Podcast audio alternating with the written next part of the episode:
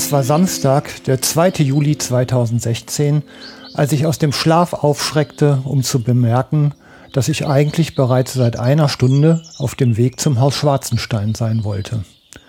Haus Schwarzenstein ist ein an der Glippe gelegener ehemaliger Rittersitz im Ortsteil Drevenack bei Hüngse im Landkreis Wesel. Diese Lokation, deren Geschichte sich bis ins 14. Jahrhundert belegen lässt, bietet die traumhafte Kulisse für die 42. Ausgabe im Jagdfunk. Schön, dass ihr wieder zuhört. Ich wage mich zurück in traditionelles jagdliches Tun, blicke hinauf zu Reitern auf ihren Pferden und orientiere mich auf der Junghundeschau der Deutschen Schleppjagdvereinigung. Für 150 Beagle, Harrier und Foxhounds ging es um nicht weniger als die Anerkennung als Jagdgebrauchshund.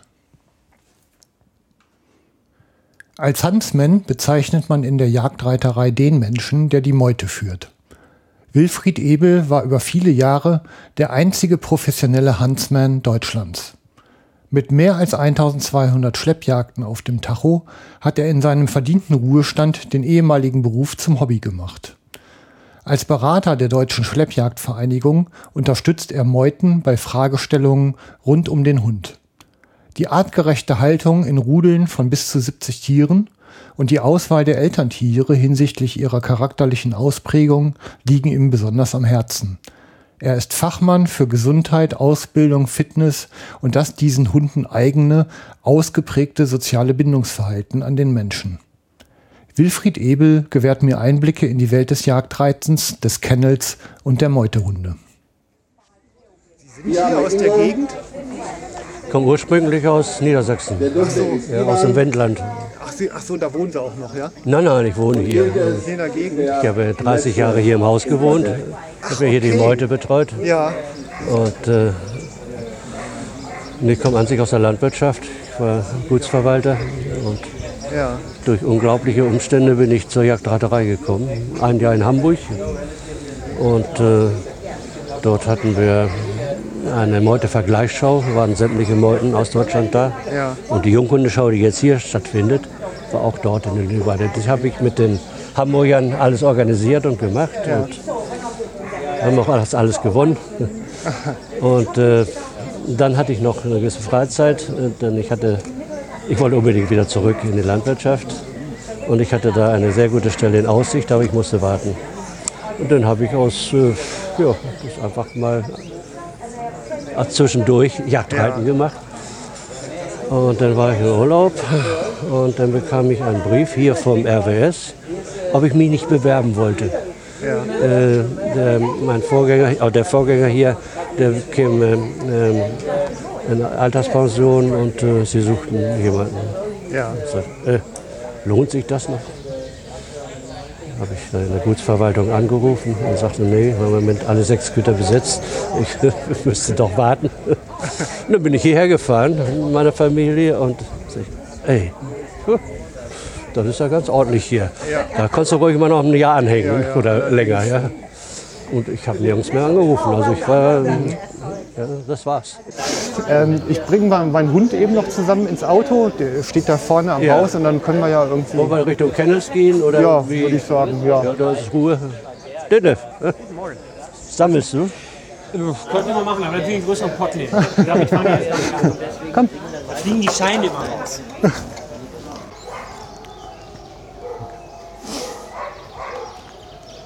Auch ein ganz eigenes Soziotop, ne?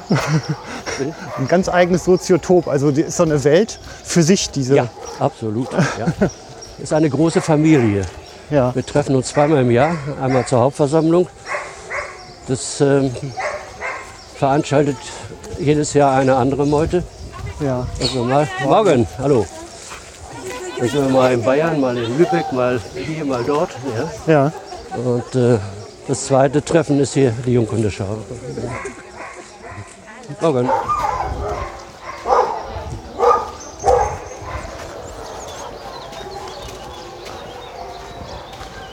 Ja, die Stallung, das Haus, Das ein- die ja. Bar. Okay. Und oben ist eine Wohnung für den Huntsman. Die Wohnung habe ich auch 31 Jahre benutzen dürfen. Mit Blick zur Meute, Ja. die ist dahinter. Gehen wir hier mal durch. Ja.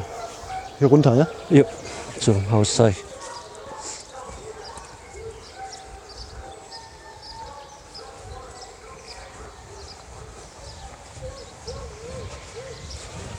Ja, eine Meute aufbauen, das ist äh, einmal recht kostspielig. Man braucht also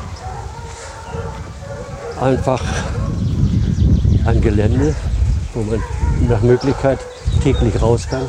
Ja. Ja, die Hunde müssen ja bewegt werden. Ah. Es gibt Leute, die sitzen irgendwo, müssen verladen, um irgendwo dann die Hunde zu trainieren. Okay, das ist ja. nicht ideal. Ja. So wie hier, wir haben ja 200 Hektar äh, gepachtet, kann man sagen. Ja. Und die, stehen, die Fläche steht uns zur Verfügung. Da ist es natürlich ein tolles Arbeiten. Ne? Ja, klar. Wir machen hier die Türen auf und ja, dann, äh, ja, woher? Hunde kann man aus England bekommen. Die Meuten. Also vielleicht so vorab noch mal diese Jagdreiterei, das ist ja eine Disziplin, die, also jetzt aus meinem Laienkenntnisstand in England und in Frankreich gibt es das ja auch, ne? Also die- diese Parforce, äh, ja, äh, Reiterei. Beide ja. Länder jagen noch auf Wild. Frankreich jagt noch auf Hirsche, Ja. auf Rehe, auf Wildschweine. Irland geht auch noch. Okay. Hier in Deutschland hat man das, der Göring hat es damals als Jagdoberseher verboten. Ja. Und seitdem äh, jagen wir auf einer künstlichen Fährte. Okay. Bei uns ist es Pansenlauge. Äh, das ist das Futter, das sie dann auch entsprechend, das ist die Beute. Ja, ja, okay. Äh, für andere nehmen Anis, Bipiltee, weißer Kugel, Hauptsache ein Fremdstoff, der äh, Ja. dann entsprechend äh, okay. zum Ziel führt. Ja, das ist äh, Also ist jetzt hier eine, also eine Zaunanlage, etwa 1,80, 2 Meter hoch, ne? so ungefähr. ja, ja, Was, was ist das an Grundfläche jetzt, diese Wiese? ja, das sind Ja, 50 mal 50 auf jeden Fall, also auf ausreichend groß. nicht ausgemessen. Ja. Ich habe so oft ausgemäht, aber Ja, äh, das sind äh, ja nur mal so 60. grob. Ne? Also muss ja 60 immer- mal 90 ja, etwa, schätze ich mal. Genau, und haben wir jetzt so gefühlt 20 Hunde drauf, ne? Also Hunde, ne, die brauchen äh, ne, vier bis fünf Quadratmeter pro Tier. Ja. Das ist äh, vorgeschrieben, mindestens. Und, äh, Wir sind aber ähm, weit darüber hinaus, wenn man sämtliche Flächen dazu zählt. Die Hauptfläche dort, äh, wo sie sich in der Hauptsache aufhalten oder eingesperrt sind, ist betoniert, um das sauber zu halten. Also es ist eine Zwingeranlage, die geht hier über die komplette Tiefe und dazwischen ist halt jetzt nochmal ein Kiesplatz. Der ist wahrscheinlich so. Futterhaus. Ja.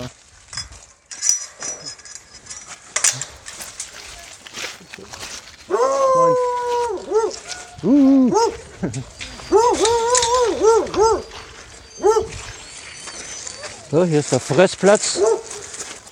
Ja, Ist nur nichts im Troch, ne? ihr beiden. Alle zur Wie sind die? Also sind ja eigentlich hauptsächlich in dieser äh, in der Rudelhaltung. Ne? Also die werden ja als Rudel quasi sozialisiert. Grundsätzlich, ja. Mensch auch. Also ähm, die, diese, diese Prägung des Hundes, also ich kenne es jetzt aus der Retriever-Welt, da macht man sich eigentlich viel Mühe innerhalb der 8. bis 16. Woche, ne? dass man die sehr deutlich auf Menschen prägt. Also ab der vierten Woche ähm, Ja. bis zur achten äh, ist die Prägungsphase am stärksten. ja, Da gehen wir dann schon mit Muttern und den Kindern raus ja. und zeigen denen alles. Da kommen auch Fremdhunde mit rein, wenn die hier im Grasgarten spielen. Das ist unheimlich wichtig. Was man in der Zeit versäumt, kann man nicht wieder nachholen. Ja, ja. Ganz schwer. Das ja. Das ist meine Erfahrung auch. Ne? Ja. Was Hänschen lernt, lernt Hans nimmermehr. Ne? So ist es. Ja. So, das eine Rasselbande. Das sind jetzt Foxhounds, ne? Das sind Foxhounds, die sind noch sehr jung. Aber wir haben zwei Jahre keine Hunde vorgeführt. Und da sagte unser Master, dieses Jahr müssen wir also die Jugend ran. Zu jung an sich. Die Sind noch nicht so. Aber nun ja, da müssen wir durch. Das sind die Rüden, dahinter sind die Hündinnen. Okay. Ja. Die sind grundsätzlich zusammen, alle Rüden. Ja.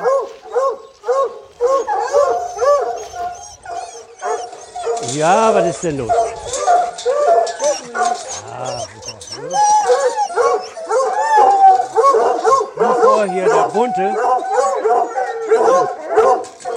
das ist vorhin ja der schönste der Schau. Das ist bundesweit der schönste Hund. Ja, ja, ja. ja.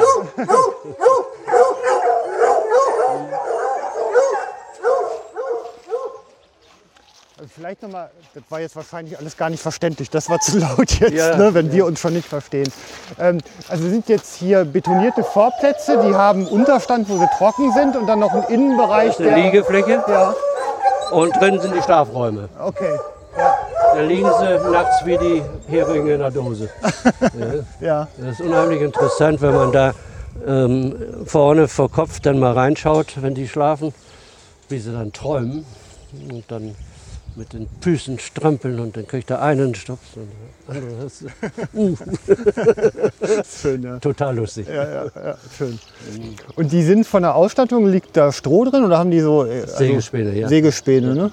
Und das reicht als Isolierung nach unten dann halt Das aus? ist ähm, eine dicke Isolierschicht ja, und dann ist da noch, äh, was ich hatte, äh, so, so Hartholz, äh, diese Platten. ja. Die sind noch Ja. oben drauf. Äh, das ist gut isoliert. Das ist kein Problem. Ja, das können die ja auch. Ne? Das ist halt, wenn man seine Hunde mit ins Bett nimmt, kann man das natürlich nicht verstehen. Ne? die gibt es ja auch, die Leute. Die Hündinnen sind etwas kleiner. Ja.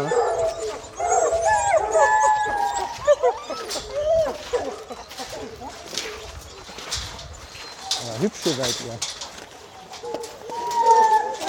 Wie sind die so äh, vom Wesen her? Wie würden Sie die, lass uns ein bisschen weiter weggehen, äh, vom Wesen her, wie würden Sie die beschreiben als Rasse?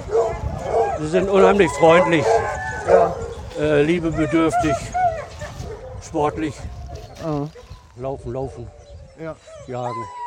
Immer halten die so Kontakt. Das, was Also, man normalerweise unterbinden muss in der normalen Arbeit. Ja. Das ist das tägliche Brot, die tägliche Arbeit. Sie also von allem fernzuhalten. Äh, wir haben hier natürlich auch Rehe, wir haben hier Hasen, Kaninchen. Und äh, es ist an sich äh, immer sehr vorteilhaft. Wir haben eine sehr feste äh, Althundmeute. Und wenn die Junghunde dabei kommen, äh, dann äh, kann man nicht vermeiden. Wenn Hase aufspringt, sind die Junghunde äh, erstmal hinterher. Aber wir haben äh, Piköre zu Pferd, die das dann sofort unterbinden und schimpfen. Und äh, die Hunde, Junghunde merken auch sofort, ey, da kommt ja keiner mit von den Alten. Ja?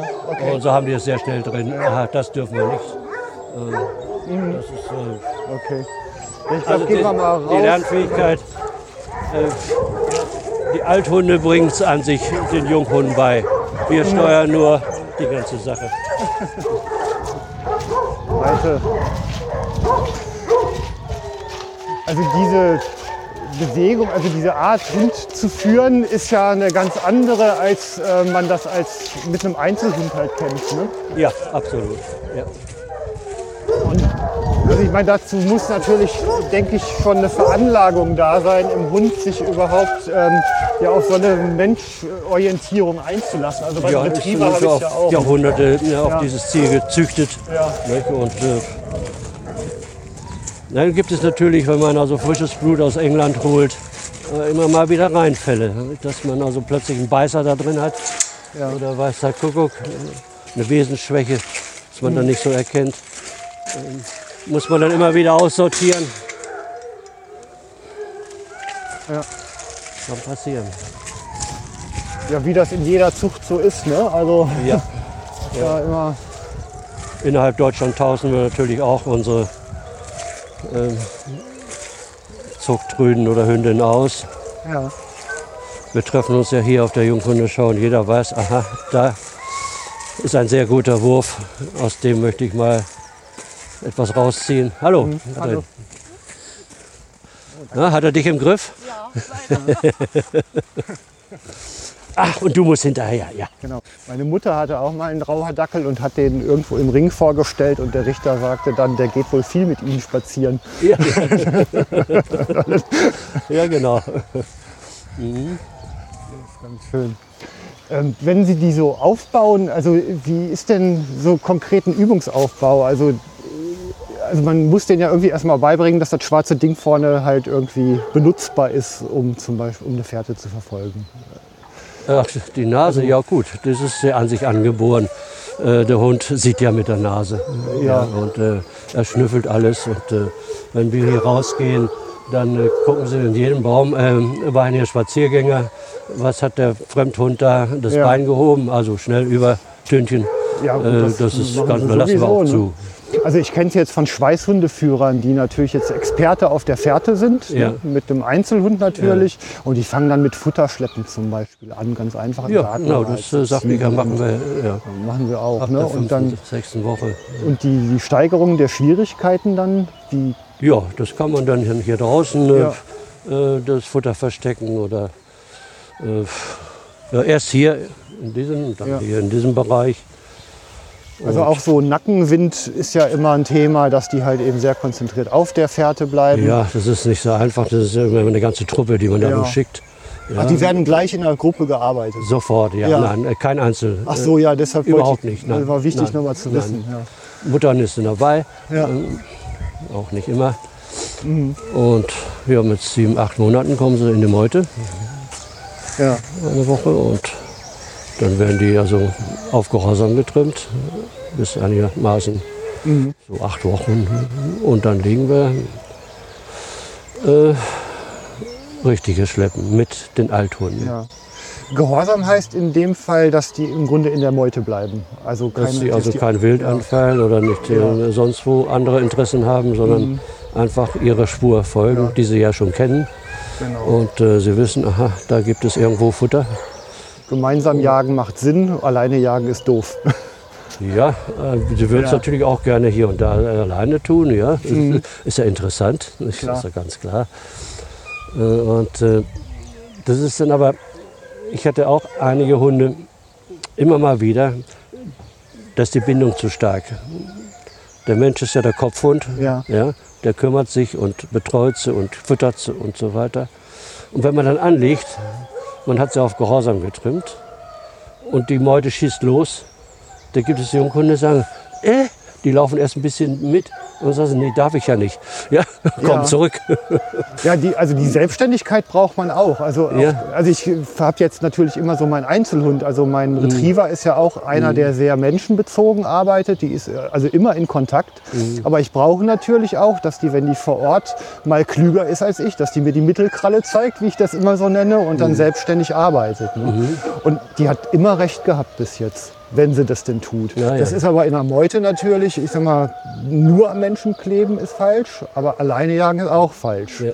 Und äh, dieser Grad dazwischen ist ja der, in dem man den Hund dann halten will, ne? Mhm. wenn ich es richtig verstehe. Ne? Na, ich habe es dann so gelöst. Ich habe sie am Waldrand losgelassen, habe Ja. mich sofort am hinterm Baum versteckt und dann, äh, und dann Hufeisen für mich laufen lassen. Mhm. Und wenn die ankamen, dann stand ich schon wieder da und habe sie gelobt. Ja, Ja? ja, ja. Aha, das scheint richtig zu sein. Ja. Ja, 95 Also haben die das also schnell, Ja, äh, ja. schnell. Genau. Ja, ich fand das auch immer so spannend in der Ausbildung, dass man die Aufgaben halt so stellt, dass am besten nichts schiefgehen kann. Also dass Ja. der, ne, dass der Ja, Erfolg der da Erfolg ist da ist. in der Form, wie man ihn sehr leicht. Hatte, ja. Ja. Das erfordert eben auch immer viel Mitdenken. Das ja, macht sich nicht von allein. Ne? Ja, in Hamburg haben wir sämtliche Hunde gekoppelt ähm, äh, zur sicheren Führung auf den Straßen und Ja. im Busch. Die Hunde waren noch nicht so ganz sauber äh, in Bezug auf Wild. Und wenn wir dann Junghunde einjagten, dann haben wir die dann entkoppelt und dann sofort losgeschickt. Ja, Okay, da war aber so viel Passion drin. ja. Äh, Man kann ja mit der Passion, das kann man züchterisch auch ganz gut steuern. Also wenn man zu viel Drive drin hat, dann geht man etwas zurück.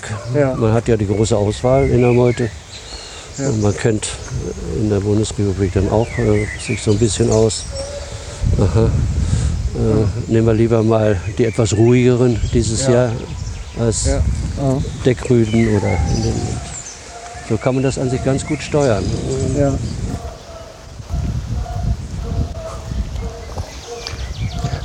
Das, wie groß ist so eine Meute insgesamt? Also, Das sind hier gut 70 mit der, mit der Nacht. okay, 70 Tiere. Hm? Das ist aber nicht entscheidend. Also es gibt Leute, die ähm, Meuten, die lagen mit 20 Hunden. Ja. Es jedem so, wie er möchte. Da gibt es keine Vorschriften. Ist das individuell noch differenzierbar, dann das Erntewildtier? Hallo. Man- Also kann man den einzelnen Hund, also die, die weiß, kennt man die alle noch? Also es ist doch schon. Ja, schön- kennen wir sie alle beim Namen, äh, sonst äh, kann man da nicht vernünftig mitarbeiten. Ne? Ja. Aber der Hansmann kennt sie alle mit Namen und die Piköre zum Teil. Ja. Die kennen die Ausbüchser, ja? die Ja. also immer andere Interessen haben. Okay. Ja, die sind allen bekannt. Ja, hat man immer ein paar dabei. Ja, ist auch ja. ganz lustig. Also, ähm, solange sie nicht auf Wild gehen, sondern einfach nur äh, ihren natürlichen Interessen folgen. Äh, oh, was war denn da? Ja. Besonders morgens, ja. Das ist ja wie Bildzeitung lesen für die Hunde. Klar, Wenn die im ja. Wald oder in den Wiesen da. Äh, das ist, dann mögen sie auch gar nicht mal so gerne folgen. Dann wollen sie auch erstmal, äh, lass mich doch erstmal studieren, was ist denn hier gewesen? Ja? So in der Art. ja Bildzeitung ist ein schöner Vergleich. Ne? Das machen sie halt am liebsten, aber man will ja eigentlich, dass sie die FAZ lesen. Okay, ja. Ja gut, klar, dass die Wilderei jetzt nicht, äh, dass man die nicht durchgehen lassen kann, das ist natürlich selbstverständlich. Ne? Ja. Aber das ist ja auch in der Ausbildung natürlich genau das Ding, dass die im Grunde den Erfolg dann kriegen, wenn sie kooperativ sich verhalten. Ja. Auch Wanderer ähm, die, ähm, dürfen sie auch nicht hin, denn ähm, die sind also so liebebedürftig, springen die Leute dann sofort an, wollen gestreichelt werden und dann ist der Anzug, ist der Mantel natürlich dann reinigungsbedürftig. Ja. Das geht auch nicht.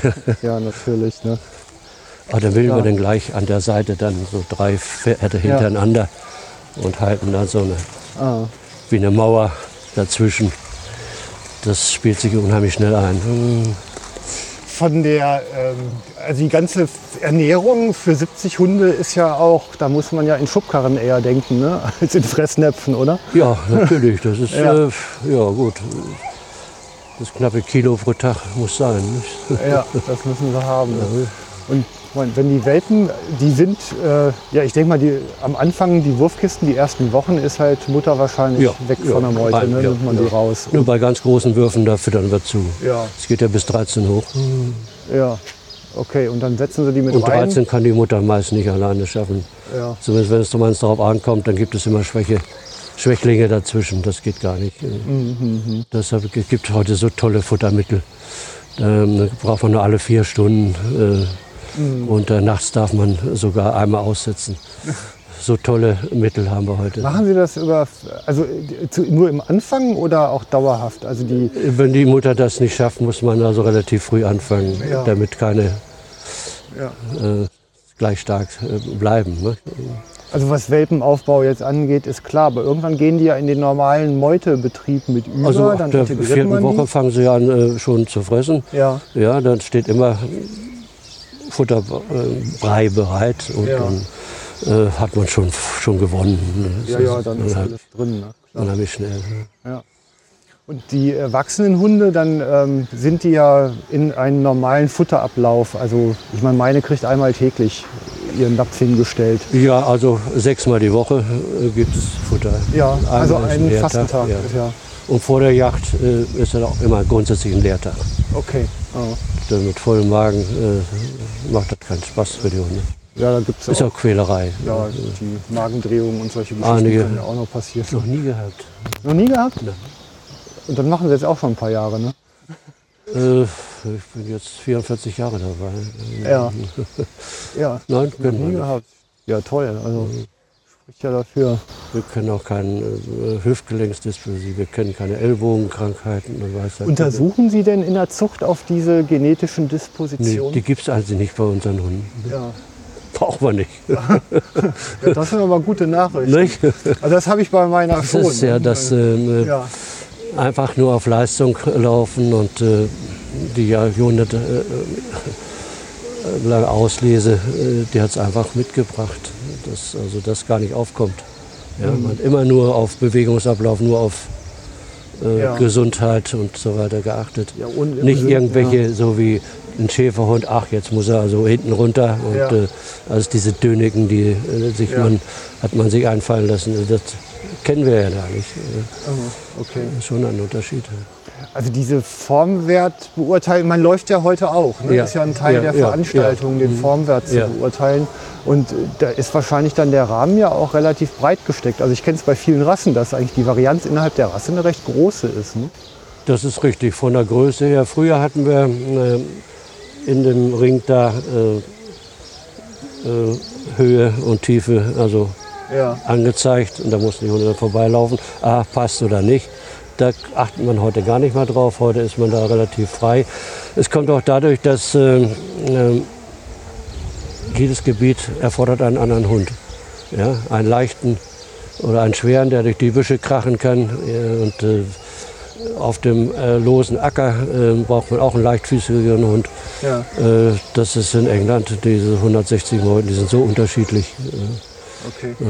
Als sie in die EG kamen, hatten sie plötzlich alles helle Hunde. Mhm. Sag, ey, was ist das denn? Ja, können wir besser beobachten.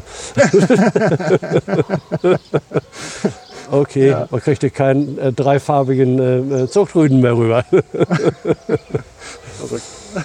War interessant, als ich äh, die Fuchsjagd verboten wurde Ja. habe ich dann drei ähm, Zuchthunde per VW-Bus übergeholt. Ja. Und im Zollbereich kam plötzlich eine Dame und sagt, oh, das ist aber nett, Sie retten Foxhounds. Vor dem sicheren Tod hier.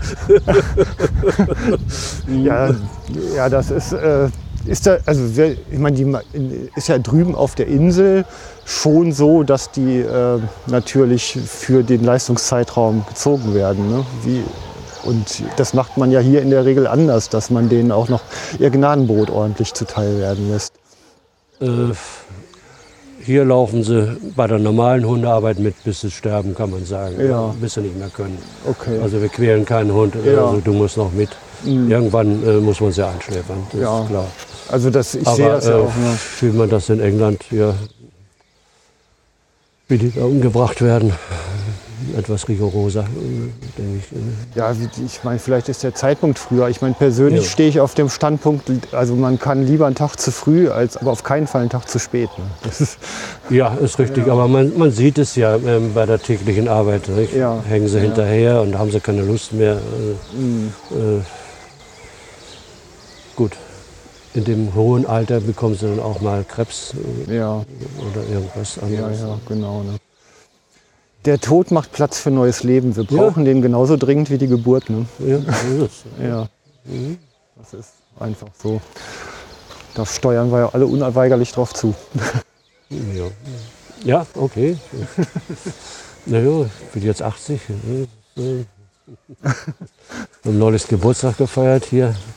Mein Nachfolger wurde 50, ich 80. Also jetzt machen wir mal einen richtigen Kracher draus. Sämtliche Nachbarn eingeladen. Das ist für uns das Wichtigste, dass die Nachbarn mitspielen. Ja, Damit wir also deren Felder und äh, ja. immer freundlich. Mhm. Die kamen auch alle. Und, äh, ein bisschen Verwandtschaft dabei und dann unser Verein. Moin. Hey, grüß dich. Jo. Wolltest du reiten? Ja, ich hab grad schon. Ach, hast schon. Aller Ruhe. Jo, schön. Ging auch gut. Okay. Ja, so geht das ja. Also ich meine, ist natürlich, man hat äh, Flächenverbrauch in Anführungszeichen, ist klar. Ne? Ja, ähm, wir jagen Wesel bis Schermbeck, also hier im Umkreis Buchert-Welm, Ja. Dann äh, fahren wir natürlich auch äh, mal weiter. Wir haben eine Jagdwoche in Mecklenburg-Vorpommern. Das heißt, nee, wo ist denn das? Da hinten äh, schon an der polnischen Grenze. Und äh, auf diesen Flächen kann man natürlich unendlich reiten. Ja. Und da fahren wir äh, äh, jedes Jahr oder jedes zweite Jahr hin. Und in der Nähe von Berlin hat ein Mitglied auch einen kleinen Hof gekauft. Äh, auch da äh, kann man sich dann eine Woche aufhalten. Ja. Einmal waren wir in meiner Heimat, im Kreis Lüchow-Dannenberg, bei Gorleben. Eine Woche. Auch sehr schön. Guten Morgen. Grüß dich. Jochen Schumacher. Sehen Sie das denn so über die Zeit, ähm, also Sie kennen es ja ein paar Jahre, dass dieses ähm, sich freie Bewegen in der Landschaft schon enger wird? Ja, Oder wie entwickelt sich das so in Ihrer Wahrnehmung übers es Leben? wird zu viel, äh, unheimlich viel zugebaut. Ja. Unsere Meute war vorher in Essen, Hugenput. Dort wurde alles zugebaut, also mussten wir da, musste der Verein dort raus. Und äh, ein Mitglied hatte hier in Krudenburg die Krudenburg gekauft. Ja. und sagt, kommt hier mal her, ich habe hier so eine Brennnesselburg. Vielleicht geht das. Ja. Und dann hat der Verein sich das hier angeschaut und äh, hat ruckzuck einen Pachtvertrag und äh, der Eigentümer hat jetzt schon das Haus, sein Wohnhaus da hinten eingerichtet und äh, die Landwirtschaft war, da war der Kuhstall, das war alles so, naja, ein Hängen und ein Würgen. Deshalb auch Brennnesselburg, also ungepflegt. Es ist, äh, kam mir genau richtig. ja, erstmal Das aufräumen. war 64 und ich kam 72 hierher.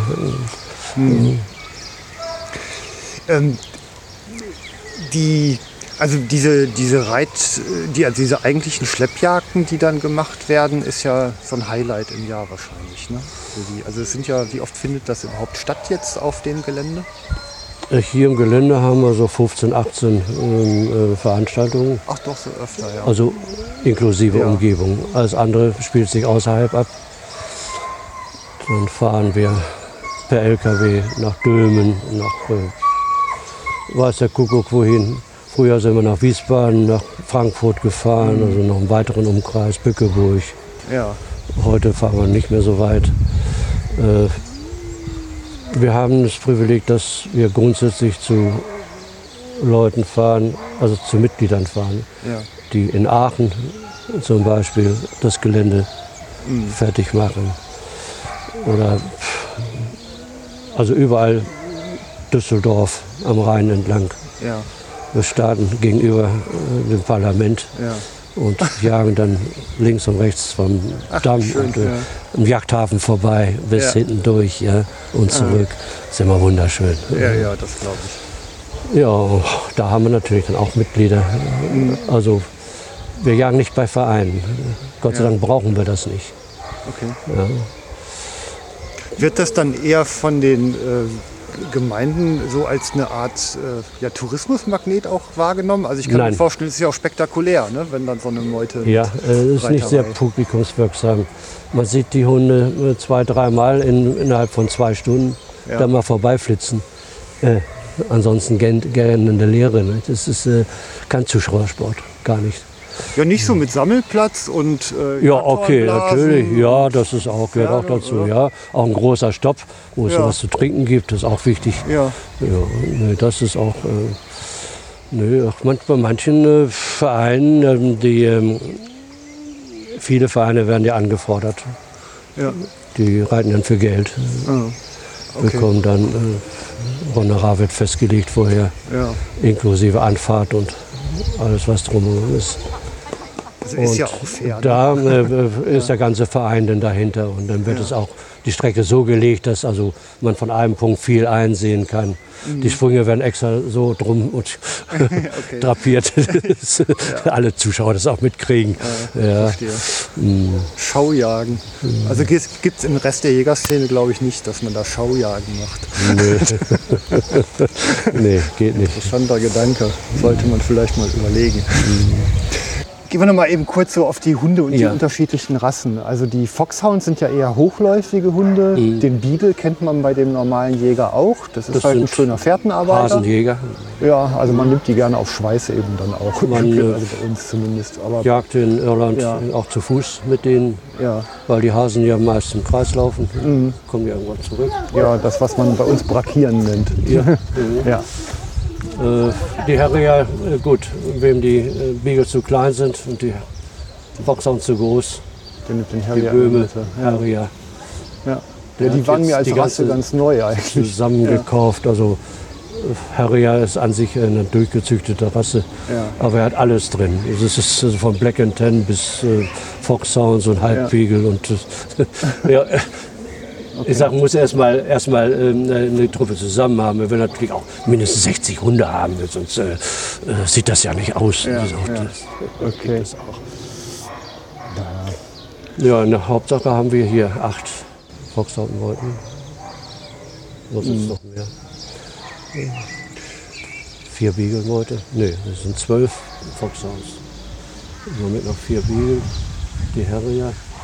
Früher hatten wir noch eine Blatthound-Meute. Klappte aber nicht so sehr. Was geht da schief? Es sind Einzelkämpfer, Okay. also keine Meutehunde in dem Ja. Sinne. Geht aber gut. An sich, ähm, man muss unheimlich viel Pikürarbeit leisten. Man muss immer wieder ranholen, Ja. weil ähm, die Einzelhunde dann immer auch mal eine andere Spur aufnehmen. Und, äh, Ja. bin mal in der Senne äh, hinter denen hergeritten. Es ging über acht bis zehn Kilometer in einer Tour durch. Ja. Aber immer peu à peu, also immer viel suchen und äh, mit einem wunderschönen tiefen Geläut. Okay. Ja. Ja. Schön. Aber die Beköre, ähm, die die Hunde immer wieder zusammentreiben mussten, die haben am Stopp die Pferde gewechselt. Ja. Ja. Das waren Engländer. Ähm, die kannten sich auch sehr gut aus mit den Tieren. Äh, ja, dann hat in Bayern äh, hat das jemand versucht mit den Bloodhounds. Und Hat aber nicht so geklappt.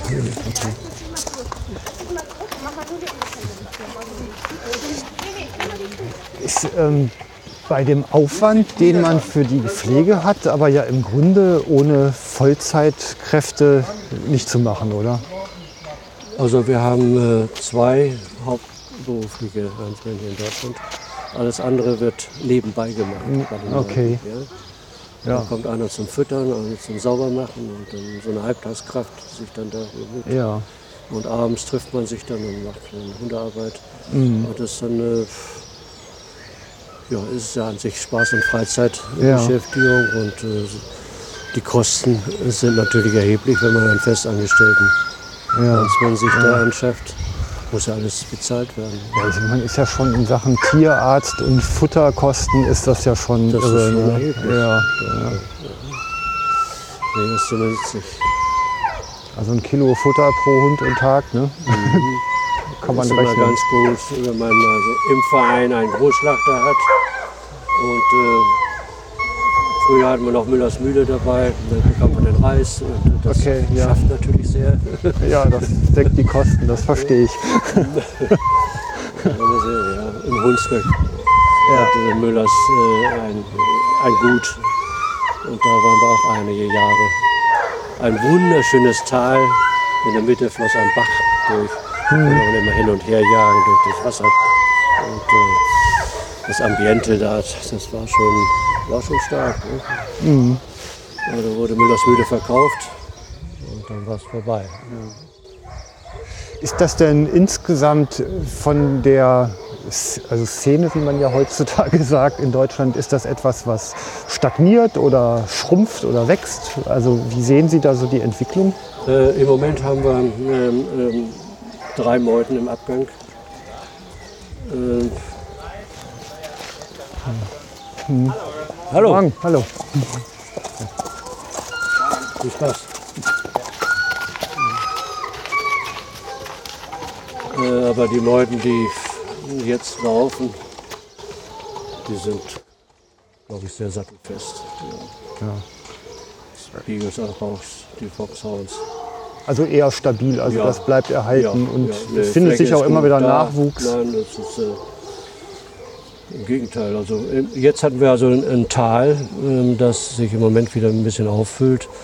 Die Beteiligung ging sehr zurück Ja. äh, aufgrund der Konjunktur, weiß der Kuckuck. Ähm, plötzlich hat man nicht mehr 60, 80 ähm, Teilnehmer, sondern nur 40 oder 30. Ja. Ja, haben gesagt, ey, was ist das denn? Ja, aber gut, man ist heute auch nicht mehr so risikofreudig. der Jagdreiterei.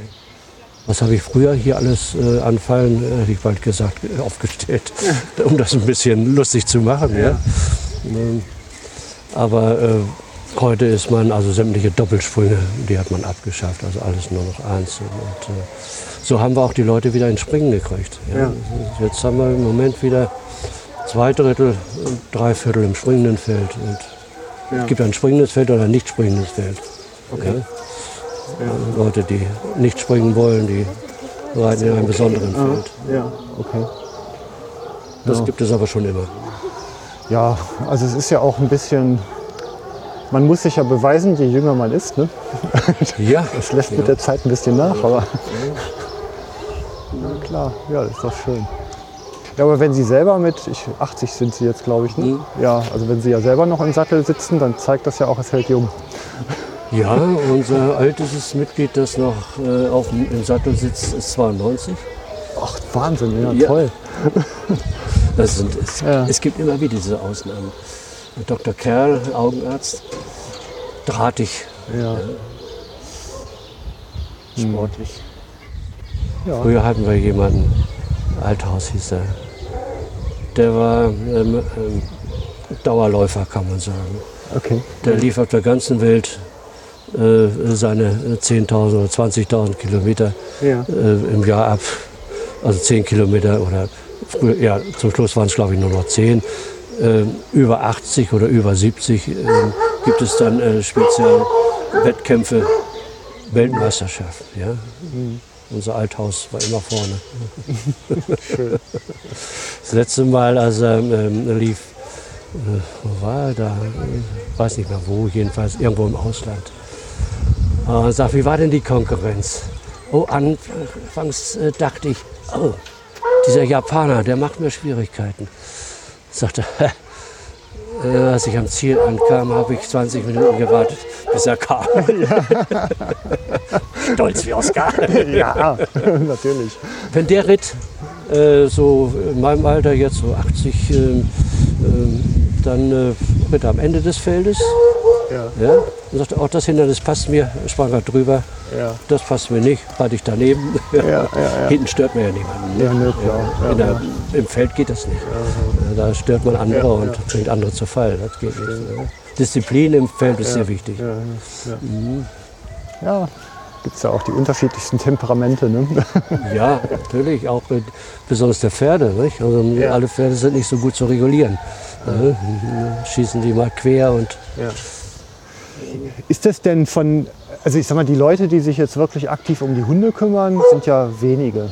Und die meisten sind ja eigentlich eher nur Reiter, die ja, das Ja, genau. Ambiente genießen. ja, ja, wir haben sechs, sieben Piköre, Ja. der Master und der Huntsman. Wie Heinzmann? Hans, Huntsman. ja, Also Hunting Huntsman. Huntsman, okay. Ja. Das ist der ja. hauptberufliche. Und, äh, das, das Reiterfeld, wie groß ist das bei so einer Jagd? Unterschiedlich, zwischen 20 und 80. Okay, kann man Früher waren es Ja. auch weit über 100. manchmal mehr auf Hunde. okay. Frankfurt hatten wir mal über 200. Ja. Ja, da haben wir dann gestreikt. Hatte zehn Busse laufen mit Zuschauern. Ja. musste ja auch was geschehen. Klar. Fünf Krankenwagen. Einmal mussten wir warten, damit die Krankenwagen wieder da waren. Aber das, das können wir uns nicht leisten, sonst kommen wir nicht mehr. Ja? Also ab äh, auf die Hälfte reduziert. Ist nicht sehr. ja. Ja, die kommen die Leute aus der Stadt und sagen, oh ja, Meute, ja, machen wir, machen wir. Ja? Mhm. Keine Ahnung, ja, was auf die zukommt. Ja, das ist halt eben so, diesen ist- Bezug dazu zu bekommen. Ne? Also das hat ja sehr viel mit Fingerspitzengefühl fürs Tier, also sowohl fürs Pferd als auch für den Hund Genau. zu tun. Und das ist ja nicht wie ein Auto kaufen und Gut, die geben. Hunde laufen vorweg, äh, das Feld ähm, äh, hört sie zwar und sieht sie dann hier und da. Ähm, die Schleppen werden heute so gelegt, dass die Hunde immer den weiteren Weg haben. Also wenn wir am Wald, ähm, Waldrand in den Wiesen reiten, dann machen die Hunde einen großen Bogen, Ja, kriegen wir einen Wiedergang. Das heißt, wir schicken die irgendwo hin und kommen auf der gleichen Tour zurück, dass die Hunde also ja, da überschießen, neu suchen müssen ja, und dann zurückkommen. Das sind so, wenn die Hunde dann plötzlich still sind, ja, suchen. Ach, dann suchen wir, ja. Okay. Und dann plötzlich einer hat die Spur gefunden, gibt laut und dann Ja. die ganze Meute einschwenkt. Das ist für uns immer ein Highlight. Ja, das ist toll. Ne? Also Hunde sind eh was Großartiges. Das, also, Das ist, ja, das ist, ganz, ganz super. ja, hinten im Feld kriegt man das dann nicht so mit. Das ist Mhm. so. Ja. Ja. Im Wald eh nicht. Also in den Waldschneisen äh, zum Teil ist es Einzelreiten. Ja? Da Mhm. kann man sich vorstellen, wie lang die Schlange ist. Ja? Die da hinten, die wissen gar nicht, was da vorne gespielt wird. Mhm. Kann mir vorstellen, ist vielleicht auch so eine Karriere, also wenn man, wenn man das Reiten irgendwann so beherrscht oder zumindest jetzt nicht mehr. Das ist mein Nachfolger. Hallo, Jochen Schumacher. Erik, moin. Ähm, dass man dann halt vielleicht zwar das Reiten behält, aber dann die Hunde mit dazu nimmt. Und dann ist ja eigentlich, ähm, ich sag mal, die Meute zu führen auf so einer Reite ist ja das Größte, oder? Ja, also das ist, kommt auf die Veranlagung, auf Ja. den Spaß, an den man haben will. Nicht? Das ist, äh, für mich ist was das Größte, ja. Schön. Das ganze halbe Leben damit verbringen. Ja. Ja, weiter nichts. Okay, das ist natürlich ein, ich hatte das Vereinscasino hier und hinter den Veranstaltungen, da manchmal 120 Leute bewirten. Das muss auch alles organisiert werden. Ja. Das ganze Gelände, die Hindernisse, die Nachbarn betreuen. Äh, Das war schon ein sieben Tage Job. Ja, ja. Doch.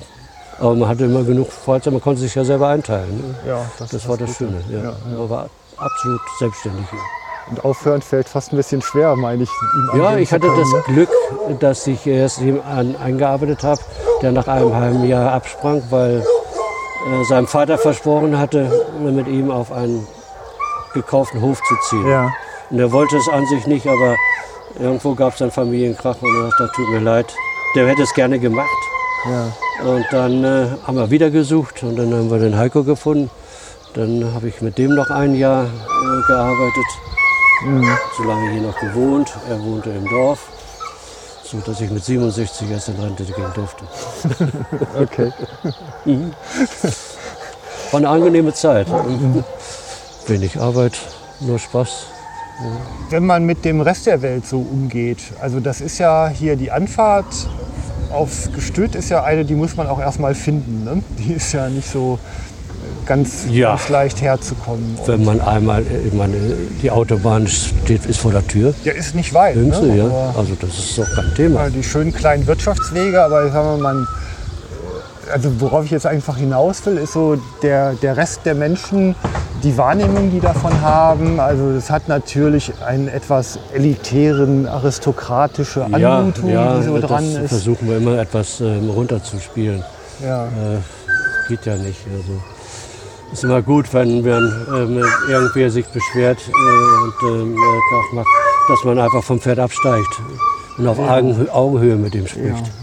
Das ist also von oben herab mit Mhm. jemandem diskutieren, äh, kommt nicht so gut an. Gibt es denn da auch, ich sag mal so, Anfeindungen, Übergriffe, die da. Ganz selten, Passieren ganz ganz selten. selten. Es gibt Ja. schon mal äh, äh, Wanderer, äh, die plötzlich Mhm. also da 60 Hunde auf sich zuströmen äh, kommen und äh, eh, das geht ja wohl nicht. Warum sind die nicht angeleint? Ja, das ist ja ohnehin ähm, jetzt auch so ein, so ein Thema geworden mit dem Hundeführen. Ne? Also ich, wer, glaube ich, so 60, 70 Hunde halt irgendwie am Pferd führen kann, ähm, dem muss man nicht erklären, wie man sich mit dem Hund bewegt. Nicht so richtig. Und äh, ich meine, auf der anderen Seite aus der Jägerei, ich, das ist schon immer mal wieder ein Thema, die Wilderei von Ja. Haushunden mit, dem, mit den gerissenen Tieren und Deshalb haben wir ja im Moment Ja. äh, dieses ähm, Gesetz da vor der Brust. Die äh, wollen uns ja verbieten, mit Hunden am Pferd Ja. zu reiten. Haben Sie es mitgekriegt? ja, ja, ja. Gut, wir haben natürlich alles in Bewegung gesetzt. Also sämtliche äh, Landtagsabgeordneten, die wir greifen konnten, die haben wir natürlich geimpft. Und, äh, Es sieht auch so aus, als käme dieser Passus raus. Aber der Boss hat noch nicht und auch die Waldbauern haben gesagt, nein, wir wollen das also drin behalten. Also wir kämpfen immer noch ein bisschen. So ganz äh, ist es noch nicht äh, äh, abgehakt. Ja. Jetzt haben Sie aber doch auch so eine, ähm, ja im Grunde so eine Sicherheitsprüfung, also dass man im Grunde so eine Eignungsprüfung macht, dass die Hunde halt im grünen Bereich laufen, dass man darüber vielleicht auch eine, eine Ausnahmegenehmigung bekommt, wenn ich jetzt recht informiert Ja, bin. Ne? das wäre dann das nächste. Wenn Ja. es jetzt durch ist, dann. Äh, ja, gut, äh, die ähm, Abgeordneten, die wissen ja gar nicht, was ist das Schlippjagd. Und äh, sagen, ach ja, nee, an euch haben wir nicht gedacht. Ja, ist ja, das hat klar, mich nicht auf dem Radar, klar. Ne? Hatte ich auch nicht, gestehe ich ganz ehrlich. Ja, nee, Ja. das ist immer verständlich. Auch wenn man hier im Dorf fragt, äh, Schwarzenstein, Meute, äh, die, die Gemeinde, äh, der, da wohnen Leute äh, seit Generationen, die wissen gar nicht, was hier Ja. gespielt wird. So unauffällig sind wir. Ja, also deshalb sagte ich ja vorhin, ist gar nicht so leicht zu finden hier draußen. Ja, ja, das ist richtig. So viel Krach machen die Meute nicht, äh, dass sie also weit zu hören sind. Ja, dann doch nicht. Ne? Ja, also ich sehe es halt einfach, ähm, diese, also es ist eigentlich immer so wieder mein Metathema, wie Mensch mit Natur umgeht. Ne? Wie viel darf er sich nehmen? Welche Fürsorgeverpflichtung entsteht auch wieder daraus, dass man es erhält? Ähm, das hat ja soziale Funktionen, das äh, positioniert natürlich sich auch immer so gegenüber den anderen Tendenzen, die in der Gesellschaft so da sind und über was Menschen sich so Gedanken machen. Das Europäische Parlament hat ja beschlossen, also die ganze Lippe auch hier alles unter Naturschutz, Landschaftsschutz steht und dann hat man uns an so gewisse Naturschutzecken eingebaut und selbstverständlich durften wir da nicht mal reiten. Und dann haben wir es auch gewährt, es wären Traditionsjagden und äh, dann haben die ja so zwei Jahre lang Biologen äh, da immer laufen lassen, um die Schäden zu beobachten. Ja? Und äh, die haben schon nach einem Jahr aufgegeben. Da passiert gar nichts. Die reiten einmal im Jahr rüber und äh, dann war, das war's. Ja? Der Regen wäscht es ja wieder gerade, so in der Art. Ja. Ne? und äh, seitdem dürfen wir also, äh, ja, es, äh, einmal haben wir, als das Waldgesetz, das neue Waldgesetz kam, da sollten wir nicht mehr im Wald reiten. Da haben wir dann per Gericht äh, dann einen Freifahrtschein bekommen. Da haben wir dann geklagt. Und seitdem sind wir an sich äh, frohen Mutes, dass uns hier wenig passieren kann. Bis auf diese, die Lippe soll ja ein breiteres Flussbett, äh, die Länge des Flussbettes soll äh, erweitert werden. Ja, Mann. Und da will man von der Lippe zwei riesen Abläufe schaffen. Und äh, dann die Lippe einen Meter höher anstauen. Ja? Das macht uns im Moment noch ein bisschen Sorgen. Aber einen Meter, ich glaube, das können wir noch verkraften. Äh, mit unser Sandboden, der lässt das eh äh, durch. Äh, nur das Grundwasser darf nicht zu hoch kommen. Und dann äh, gibt es Sumpf und das äh, geht nicht. Ja, ja, klar. Nee, ich glaube, das äh, muss man alles nicht so, wie sagt man, wird alles nicht so heiß gegessen, wie es gekocht ist, sondern man lässt es erstmal abkühlen. Wir sehen mal. Und Ihre persönliche Perspektive, wie machen Sie so weiter? Mit der Weiter Jagdenreiten. immer so immer feste drauf. Ja, du drauf. Ja. Ich habe mein Pferd hier äh, zwei Kilometer entfernt stehen Ja. und reite hier dann äh, sechsmal die Woche ist hier Hundearbeit. Und äh, fünf, vier bis fünfmal bin ich dabei. Ja. Das ist Dienstags und Freitags von, sechs, von sieben bis acht morgens. Mittwochs ist es nachmittags, weil unsere Leute hier ihre Ferienwohnung haben. Die reiten abends. Donnerstags früh nochmal und dann wieder ins Büro.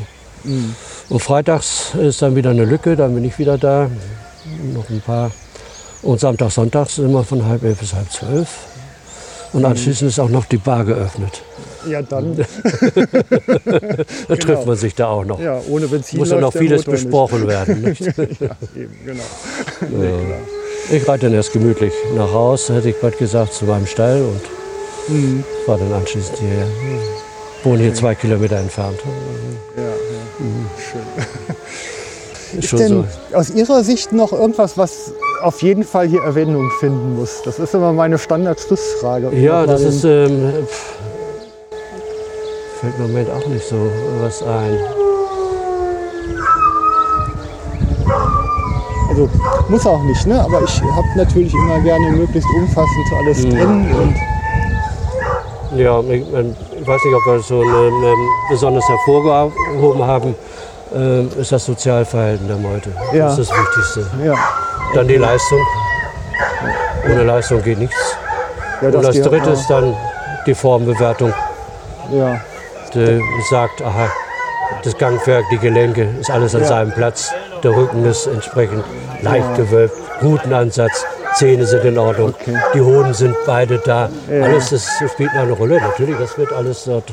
Denn der Jagdgebrauchshundverband, der will das ja auch äh, alles wissen. Ja. Denn sonst wären wir ja nicht als Jagdhunde anerkannt. Und das ist das Wesentliche.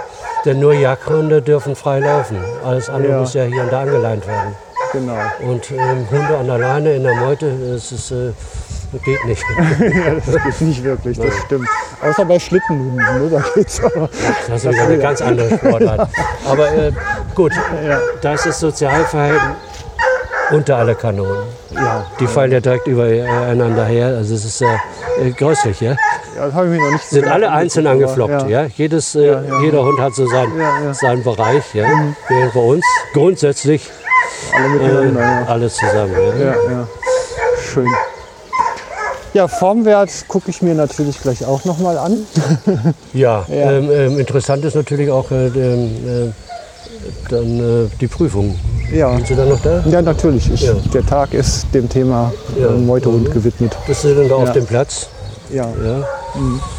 Da sind dann Gehorsamsübungen. Ähm, erstmal vorstellen und dann angaloppieren, halten, angaloppieren, halten. okay. Dann äh, wird eine Wilddecke ähm, ähm, quer geschleppt, Ja, wird überritten. Mal sehen, wie die Hunde reagieren. Ja. Und zum Schluss wird dann eine Schleppe gelegt und da müssen sie die Junghunde beweisen, dass sie auch jagen. ah ja. Das ist das, die, der Hauptpunkt. Ja. Ja, ja. Laufen immer Althunde dabei mit, denn äh, Junghunde alleine, die sind auch zu unsicher. Die, Junghunde, die Althunde werden dann äh, mit großen Schärpen oder weiß ich gekennzeichnet, damit man sehen kann, Ja. äh, was sind Junghunde, was sind Althunde. Und äh, so äh, werden sie das nachher erleben. Ja, okay, schön. So, jetzt ähm, ja, würde ich sagen, machen wir an der Stelle erstmal den Sack zu. Und, Ja. Ja, also den Tag über bin ich ja noch hier. Ich werde mir Ja, auf jeden Fall die noch- ich Prüfung bin machen. die ganze Zeit hier. Ja, prima. Muss ich noch einmal hier. Frei bei Fuß? Nein, frei bei Pferd mit bis zu 70 Hunden? Das will gekonnt sein. Man bedenke, dass mancher das noch nicht mal mit seinem Pfiffi an der Leine schafft. Die Harrier sind die älteste britische Laufhundrasse, die sich durch Schnelligkeit, gute Nase, Geläut und Temperament auszeichnen. Thorsten Münchmeier ist Master of Hounds der Böhmer Harrier-Meute. Das ist die derzeit einzige Meute, die diese Hunde in Deutschland führt. Die Harrier haben in Deutschland eine lange Tradition. Bereits die von 1815 bis 1866 existierende königlich hannoversche Meute bestand, wie fast die Hälfte aller deutschen Meuten vor dem Ersten Weltkrieg, aus Harriern. Wie es eine Anwesende formulierte, der Name ist mir bekannt, Jagdreiten ist nicht Champagner schlürfen, Jagdreiten bedeutet vor allem Scheiße schaufeln. Schon durch die Anzahl der zu betreuenden Pferde und Hunde erschließt sich die Sinnhaftigkeit schnell. So kommt es nicht oft, aber immer mal wieder vor, dass eine Meute aufgelöst werden muss. Die kleine Welt der Jagdreiter findet Lösungen, die Tierschutzfragen erst gar nicht entstehen lassen und gliedert die Hunde der aufzulösenden Meute in andere ein. In dieser Situation ist auch Thorsten Mönchmeier. Er übernahm eine Gruppe Foxhounds in die Böhmer Harrier-Meute und präsentierte seine Arbeit unter widrigen Wetterbedingungen dem Fachpublikum. Ein verregneter und verwehter Mitschnitt unter Moderation von Dr. Michael Weiler. aus Zukäufen besteht. Äh, Das Pack ist dominiert von Black und Tan, aber er hat auch ein, das Pack einer anderen Meute, ein Foxhound Pack der Asbach Meute übernommen und äh, führt 15 Foxhounds äh, gemeinsam jetzt mit seinen Harriern. Äh, Diese Hunde sind erst vier bis sechs Wochen zum Teil in seinem Besitz und ähm, es ist ein mutiges Unterfangen, was der Master hier versucht. Äh, Die Hunde haben unter ihm noch keine jagdlichen Erfahrungen und er glaubt aber, dass die Einwirkung von ihm so gegeben ist, dass er die Betriebssicherheit hier unter Beweis stellen kann. Da sind wir gespannt. Viel Glück wünschen wir dir. Dann werden die Hunde an den Pferden geführt in unterschiedlichen Gangarten und sollten während dieser Phase immer der Einwirkungsmöglichkeit des Masters und der Equipage unterliegen.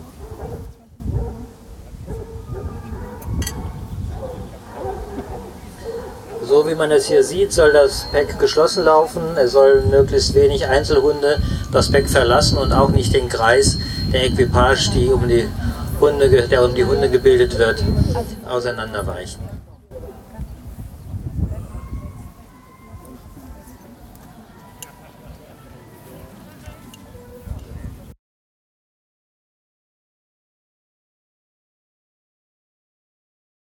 Hat nicht den Eindruck, als würde dieses Pack von dieser Equipage zum ersten Mal in dieser Form geführt werden.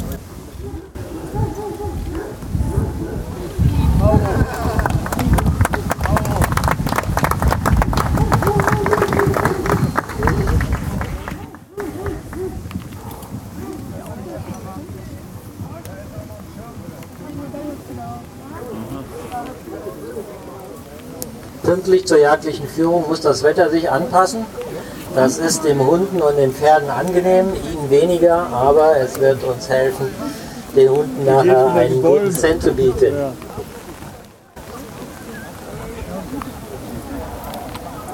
Das ist fast wie Retrieverarbeit, ne? Klares Ja. am Fuß gehen, oder? Ja, Also genau. kennen Sie es ein bisschen? Das geschlossene Lau, ja, genau. Ja.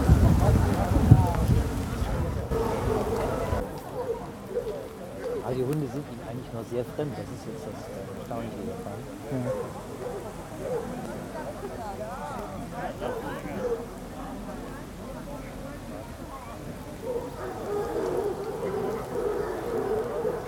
Ist da schon ein Schleppenleger er los.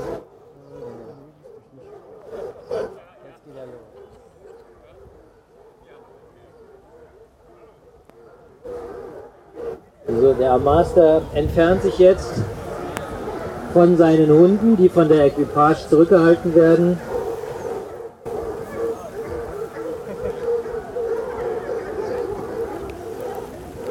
Und auf sein Signal her sollen die Hunde zum Master laufen und sich dort geschlossen versammeln.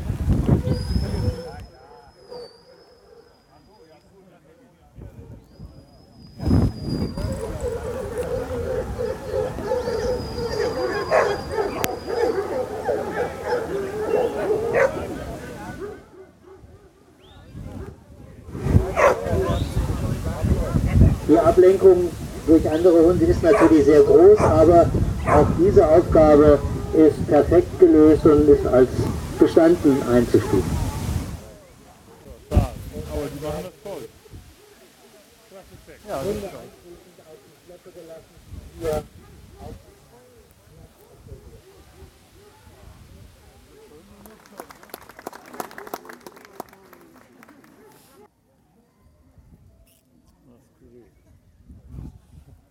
Bansen. Danke,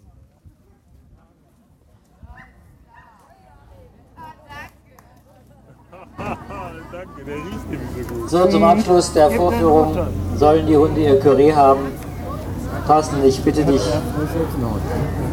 die Hunde zum Curry zu bringen. Dass wir ein bisschen mehr Spaß haben, Eck und Winkel uns reingelegt. Das haben sie schön gearbeitet. Vielleicht konntet ihr das hören. Ich weiß es nicht. Aber das ist das, was wir an Ankäufen mitgebracht haben, vorgestellt haben. Ich finde es nicht so schlecht.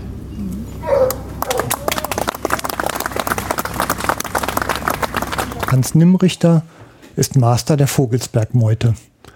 Im zarten Alter von 14 Jahren kam er zum Jagdreiten. Bis heute hat er keinen Abstand mehr gewinnen können. Ein Herr im grünen Rock, wenn Sie sich kurz vorstellen. Äh, mein Name ist Hans Nimmrichter. Ich bin seit ca. 50 Jahren bei der Vogelsberg Biedelmeute tätig. Eigentlich von Anfang an, ja, seit die Meute gegründet ist worden. Und ja, stehe jeden Tag im Prinzip Gewehr bei Fuß bei den Hunden. Sagen wir fast jeden Tag. Ja, also jeden Tag ist es ist, ist von, von meiner Arbeitszeit her auch nicht möglich, jeden Tag mit den Hunden zu arbeiten. Wir handhaben das so, wir machen das so viermal in der Woche, um also auch zu Pferd trainieren. Hunde müssen ja trainiert werden, gerade die kleinen Beagles, die brauchen ein bisschen mehr Kondition als die großen Foxhounds. Und, und wie gesagt, äh, es ist eine lange Zeit, aber auch nach dieser langen Zeit macht es trotz allem noch Spaß. Ich habe vorhin schon mal kurz erwähnt, man muss sich manchmal überwinden, äh, aufs Pferd zu steigen. Es fällt einem in dem Alter manchmal nicht mehr alles so leicht. Und, aber wie gesagt, trotz allem mit Hunden zu arbeiten, das ist eines der schönsten Hobbys, die es eigentlich gibt. Wenn Sie das seit 50 Jahren machen, dann haben Sie ja quasi als Säugling angefangen. Wie kommt man denn darauf? Ja, ich bin eigentlich dazu gekommen, wie die Mutter zum Kind, sage ich mal, hatte eigentlich nie was mit, mit Tieren zu tun. Eltern, keine Landwirtschaft. Ja, ich bin eigentlich, wie soll ich sagen, ich bin eigentlich dazu gekommen. Ich habe da mal an so einem Pferde, Pferdestall vorbeigeschaut, äh, habe hab dann irgendwann mal angefangen, das Reiten zu lernen. Und dann kam uns irgendwie mal in den Sinn, das war der Meude Gründer, der Herr Solse, der eigentlich vorher schon mal Yachten gemacht hat, auch mit der Taunusmeude. Äh, ach, das ist ja alles schön und gut. Warum sollte man das nicht selber machen? Und da haben wir halt angefangen, ja, uns in, in England ein paar Hunde zu holen. Haben ja, gezüchtet, so der erste Wurf, das waren sieben Hunde. So, so, so ist es bei uns eigentlich entstanden, die ganze Geschichte. Und es wird halt dann im Laufe ja, der Jahre immer, immer, immer mehr, die Hunde, sage ich mal. Ja. Und es haben sich auch äh, ein paar dazu gesellt, die, die, die auch daran Spaß hatten. Mhm. Und, äh, und so ist es im Prinzip mehr oder weniger entstanden. Gibt es da dann nicht auch, wenn man so ganz äh, ohne Vorerfahrung und lokale Ansprechpartner mit so einem Thema anfängt, einen intensiven Austausch mit dem Mutterland? Also wie, wie, ja, was macht man, wenn man auf einmal in der Sackgasse landet? Ja, also man hat dann irgendwo, mal, früher war das so, man musste eine, eine Padenmeute, äh, das war damals die, die, die bayerische Biegelmeute, das war der Herr Uttlinge, der hat uns als Pade übernommen. Und dann haben von uns so zwei, drei Personen, die sind dann mal dahin gereist nach Bayern, haben so ein bisschen ja, sich ausgetauscht. Der hat uns so ein bisschen darauf hingewiesen, ja, achtet auf das, achtet auf das. Äh, und, und, und, und selbstverständlich war nach damals hier schon in 1972 hier das erste Mal hier auf der Junghundeschau dann mit unseren Hunden. Mhm. 68 ist die, ist die Meute gegründet worden, waren dann 72 hier das erste Mal auf der Junghundeschau. Naja, dann, dann, dann lernt man eigentlich, man lernt eigentlich immer dazu. Im Prinzip lernt man nach 50 Jahren noch dazu. Sagen Sie doch mal beispielhaft ähm, so ein Problem, vor dem man so typischerweise einfach immer steht, wenn man da so rangeht. Ein Problem, vor dem man immer steht. Na gut, das, das, das A und O ist äh, ja, die, die Junghunde, die halt dementsprechend ausgebildet werden müssen. Das macht mir auch alles selber. Die werden irgendwann äh, an, an die Althunde gekoppelt, bis sie so weit sind, dass sie, dass sie einigermaßen so viele Namen hören. Das sind so die, die, die, die Problemzonen, wenn es so im Frühjahr so losgeht. Äh, ich, ich mache das dann immer so, ich war dann bis so immer die Frucht so bis sie hochgewachsen ist, weil es ist ja alles offene Gelände, dass die Junghunde auf alle Fälle ja nicht in der Weltgeschichte rumgucken und, und, und dabei bleiben. Und das ist so das A und O, das Prägen eines Hundes. Okay. Gut geprägt werden sie im Prinzip schon, schon am Anfang als Junghunde von ihren Eltern oder, oder, oder selbst wenn sie nur zu den Hunden äh, integriert werden, zu den Althunden am Kennel. Das ist so die Prägephase, so ja, sechs, acht Wochen. Das ist eine wichtige Zeit. Mhm, okay. Mhm. Ja, das ist bei anderen Hunden, die kriegt man ja mit acht Wochen typischerweise als Welpe in die Hand und dann hat man ja bis Woche 16 so die Sozialisierungsphase. Ja. Und also nach meiner Erfahrung mit meinem Hund äh, ist es einfach so, was man da richtig macht, das ist für immer das gut. so so sieht es aus. Ja. Das ist auch so bei, bei, bei den Meudenhunden nicht anders. ja. Nee, das ist wirklich eine intensive Zeit, so die, die ja so ab der sechs, achten Woche. Äh, der, der, der Welpe nimmt, nimmt den Geruch von, von seinem Herrchen an, sage ich jetzt mal, ja. Und äh, also das ist eine Zeit, wo man sich viel mit den Junghunden, mit den, mit den Welpen eigentlich beschäftigen soll. Das ist also sehr, sehr wichtig. Und wenn man sich nur irgendwo ja, in Sandkasten setzt und mit denen spielt, die nehmen den Geruch an, das ist wichtig, finde ich. Ja eng am Tier zu sein. Ne? Und das ist, also ich sag mal, mit Pferd und Hund, also in der Kombination, da bleibt doch nicht mehr viel Platz für anderes. Ne? Das ist wahr. Man hat noch so einen 10-Stunden-Tag und dann, ja, dann, dann fährt man noch so, so eineinhalb bis zwei Stunden an die Arbeit. Na gut, so ab 6 Uhr abends geht es dann los. Hundetraining. Ja. Also ist, ist ein langer Tag. Und ich sage ja, je älter man wird, es fällt einem alles nicht mehr so leicht.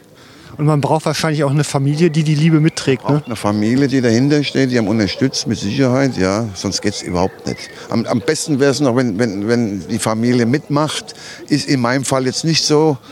Aber gut, meine Familie hat es gewusst. Ich habe hab meine Frau, ja, äh, äh, kennengelernt. Da hat ich gewusst, was ich für ein Hobby hat. Gibt heute immer mal Probleme diesbezüglich. Man ist halt viel unterwegs. Ja. Das und da, aber gut, okay, das kriegt man, das kriegt man so nach langen Zeit in den Griff. Während wir hier so sprechen, habe ich hier, hat sich ein Foxterrier bei mir auf den Füßen bequem zur, zur Ruhe gelegt. Eine nette familiäre Umgebung. Wir können einfach allen nur Danke sagen, dass wir diese Dinge tun können, oder? Ich, ich würde es also auch so sehen. Und, und wie gesagt, äh, die Reiterei wird nicht einfacher. Äh, äh, man muss mittlerweile äh, zusehen, dass man, es sind irgendwo meistens alles Vereine, dass irgendwo das Geld herkommt. Und das ist halt heute ein Problem.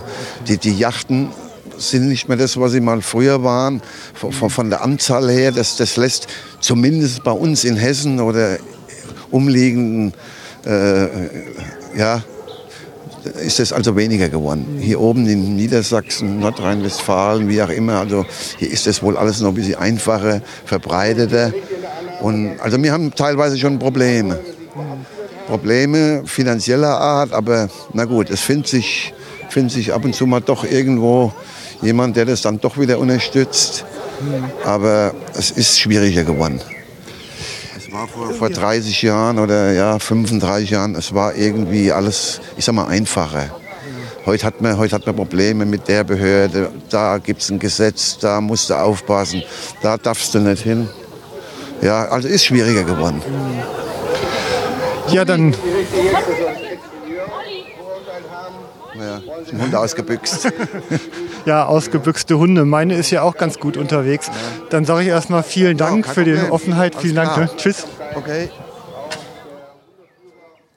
Wesentlicher Teil des Tages ist die regelmäßig zu wiederholende Betriebseignungsprüfung. Dr. Michael Weiler, Tierarzt, Reiter und richtiger Jäger, vertritt die Interessen der verwendeten Hunderassen gegenüber dem Jagdgebrauchshundeverband. Er erklärt mir, worauf es bei dieser Prüfung, der sich die Jagdreiter in Selbstverpflichtung unterziehen, ankommt. Sie sind der Moderator des Tages, mindestens das, ne? Ja, neben Chris Gabriel schon, ja. Aber ich bin halt auch noch in anderen Funktionen ähm, hier, weil ich äh, verantwortlich bin für diesen Ablauf dieser Betriebsprüfung. Ich bin im Vorstand der Deutsch-Schleppjagdvereinigung Hunting-Beauftragter und kümmere mich um die Belange der einzelnen Meuten. Und die Ergebnisse der Betriebsprüfung der einzelnen Meuten laufen auch bei mir zusammen. Betriebsprüfung kennt man so aus Zusammenhängen von Finanzamt und Berufsgenossenschaft eher. Das ist ja gar nicht so weit weg, ne? Ja, eine reine Betriebsprüfung äh, äh, ist es nicht. Der ganze Begriff lautet eigentlich Betriebssicherheitsprüfung und die Sicherheit ist eigentlich das entscheidende Wort dabei, weil wir mit diesen Prüfungen den Nachweis erbringen, dass unsere Hunde überall und zu jeder Zeit sicher geführt werden und keine Gefahr für die Öffentlichkeit und andere Hunde oder Ähnlichem bedeuten. Ähm, das ist wahrscheinlich, hat es da Fälle gegeben, wo es zu Unfällen geführt hat. Ich wahrscheinlich im Zusammenhang mit Straßenverkehr oder mit Passanten. Ähm, können Sie das Risiko mal eben kurz qualifizieren, was das da auszuschließen gilt? Ich meine, äh, immer wenn Hunde nicht direkt an der Leine geführt werden, äh, ist die Einwirkung auf die Hunde ja nur die durch die Stimme oder durch Zeichen. Äh, Das ist bei einem einzelnen Hund schon nicht einfach. Das sieht man ja auch in der Durchführung der Grünjagd, dass sich immer wieder mal Hunde der Einwirkung entziehen. Wir führen ja dann zwischen 30 und 60 Hunden am Pferd unangeleint und bin sind mit denen in der Öffentlichkeit unterwegs und da muss diese Sicherheitsfaktor noch viel höher gesehen werden und deswegen ist es uns wichtig, äh, Schadensereignisse zu verhindern. Es hat in der Vergangenheit immer mal einzelne Zwischenfälle gegeben, aber für die Anzahl an Jagden und Hunden, die geführt werden, ist das äh, wirklich minimal. Wenn es mal ein Problem gab, dann meistens dann, wenn sich ein nicht angeleinter Hund eines äh, anderen Passanten in das Pack, also in die Meute selbst begeben hat und dann natürlich einer höheren Gefahr ausgesetzt wird, weil die den als Fremdhund nicht unbedingt in ihren Reihen akzeptieren. Ja, da muss man sich ja dran gewöhnen an Familienverbünde. Das ist schon ziemlich nachvollziehbar. Ähm, wenn Sie jetzt die Prüfungen durchführen, was sind denn das für Disziplinen, ähm, die Sie da im Einzelnen abprüfen und äh, worauf achten Sie dabei? Also an erster Linie steht, äh, dass während der gesamten Prüfung, während der einzelnen Sequenzen immer eine permanente Möglichkeit der Einwirkung der Verantwortlichen, die die Hunde zu Pferde führen, auf die Hunde besteht. Und äh, das beginnt zunächst damit, dass die Hunde im Schritt zwischen den Pferden von dem Master, also dem Hauptverantwortlichen der Meute, und seinen Pikören geführt werden. Dann in den Gangarten Trab und Galopp. Da findet ja schon eine gewisse Anima Animation der Hunde zum schnelleren Laufen statt. Aber auch da dürfen sie den Kreis, äh, den ihnen die Pferde vorgeben, nicht verlassen. Äh, dann muss es möglich sein, dass sich derjenige, auf den die Hunde geprägt sind, der Master, von den Hunden entfernt, sie stehend abgelegt werden und erst auf Zuruf desjenigen zu ihm hinlaufen und sich bei ihm versammeln. Das ist für uns auch eine Gehorsamsprüfung, auf die wir großen Wert legen. Und die weiteren Sequenzen ist die, dass fremde Hunde, die nicht zum Hundepack gehören, in der Nähe sind, an denen die Hunde vorbeiführen und von denen dürfen sie sich nicht ablenken lassen. Der sogenannte Fremdhundetest. Eine weitere Disziplin ist, dass unterwegs auf der Fährte einer mit einer Wilddecke eines Rehwilds oder einer Sau den gelegten Szent nachher auf der Schleppe kreuzt und auch das keine Ablenkung für die Hunde bedeuten darf. Sie haben dann, wenn jetzt die nach diesen beschriebenen Disziplinen eine sogenannte Schleppe gelegt wird, das wird eine künstliche Pferde von einem Vorreiter ausgelegt. Das ist eine Tropflösung aus dem Kanister oder ein eine, eine ätherisches Öl, was auf die Hufe geträufelt wird. Dieser Reiter reitet vorne weg und dann ist es entscheidend, äh, wie können die Piköre die Hunde zurückhalten. Das ist ja dann im Prinzip die imitierte Jagd auf lebendes Wild, die wir dann durchführen. Und gelingt es den äh, Reitern und dem Master, die Hunde zurückzuhalten und erst auf Kommando auf diese künstliche Spur zu lassen, dann ist dieser Prüfungsteil auch bestanden. Und äh, wir beobachten dann, ob die Hunde auch treu auf dieser vorgelegten Spur laufen oder äh, abgelenkt andere Richtungen einnehmen oder sich nicht für den Cent interessieren, was wir in den letzten Jahren eigentlich bei keiner Prüfung erlebt haben. Die Hunde sind auf diese Spur geprägt, auf diesen künstlichen Cent, den wir legen, auf diese künstliche Losung. Und die wissen ja, dass am Ende dieses Ereignisses auch eine Belohnung auf sie wartet und äh, gehen mit dem entsprechenden Eifer auch dieser Spur nach. Ja, den Hund zum Jagen tragen war noch nie sehr beliebt bei, bei Jägern, das ist klar.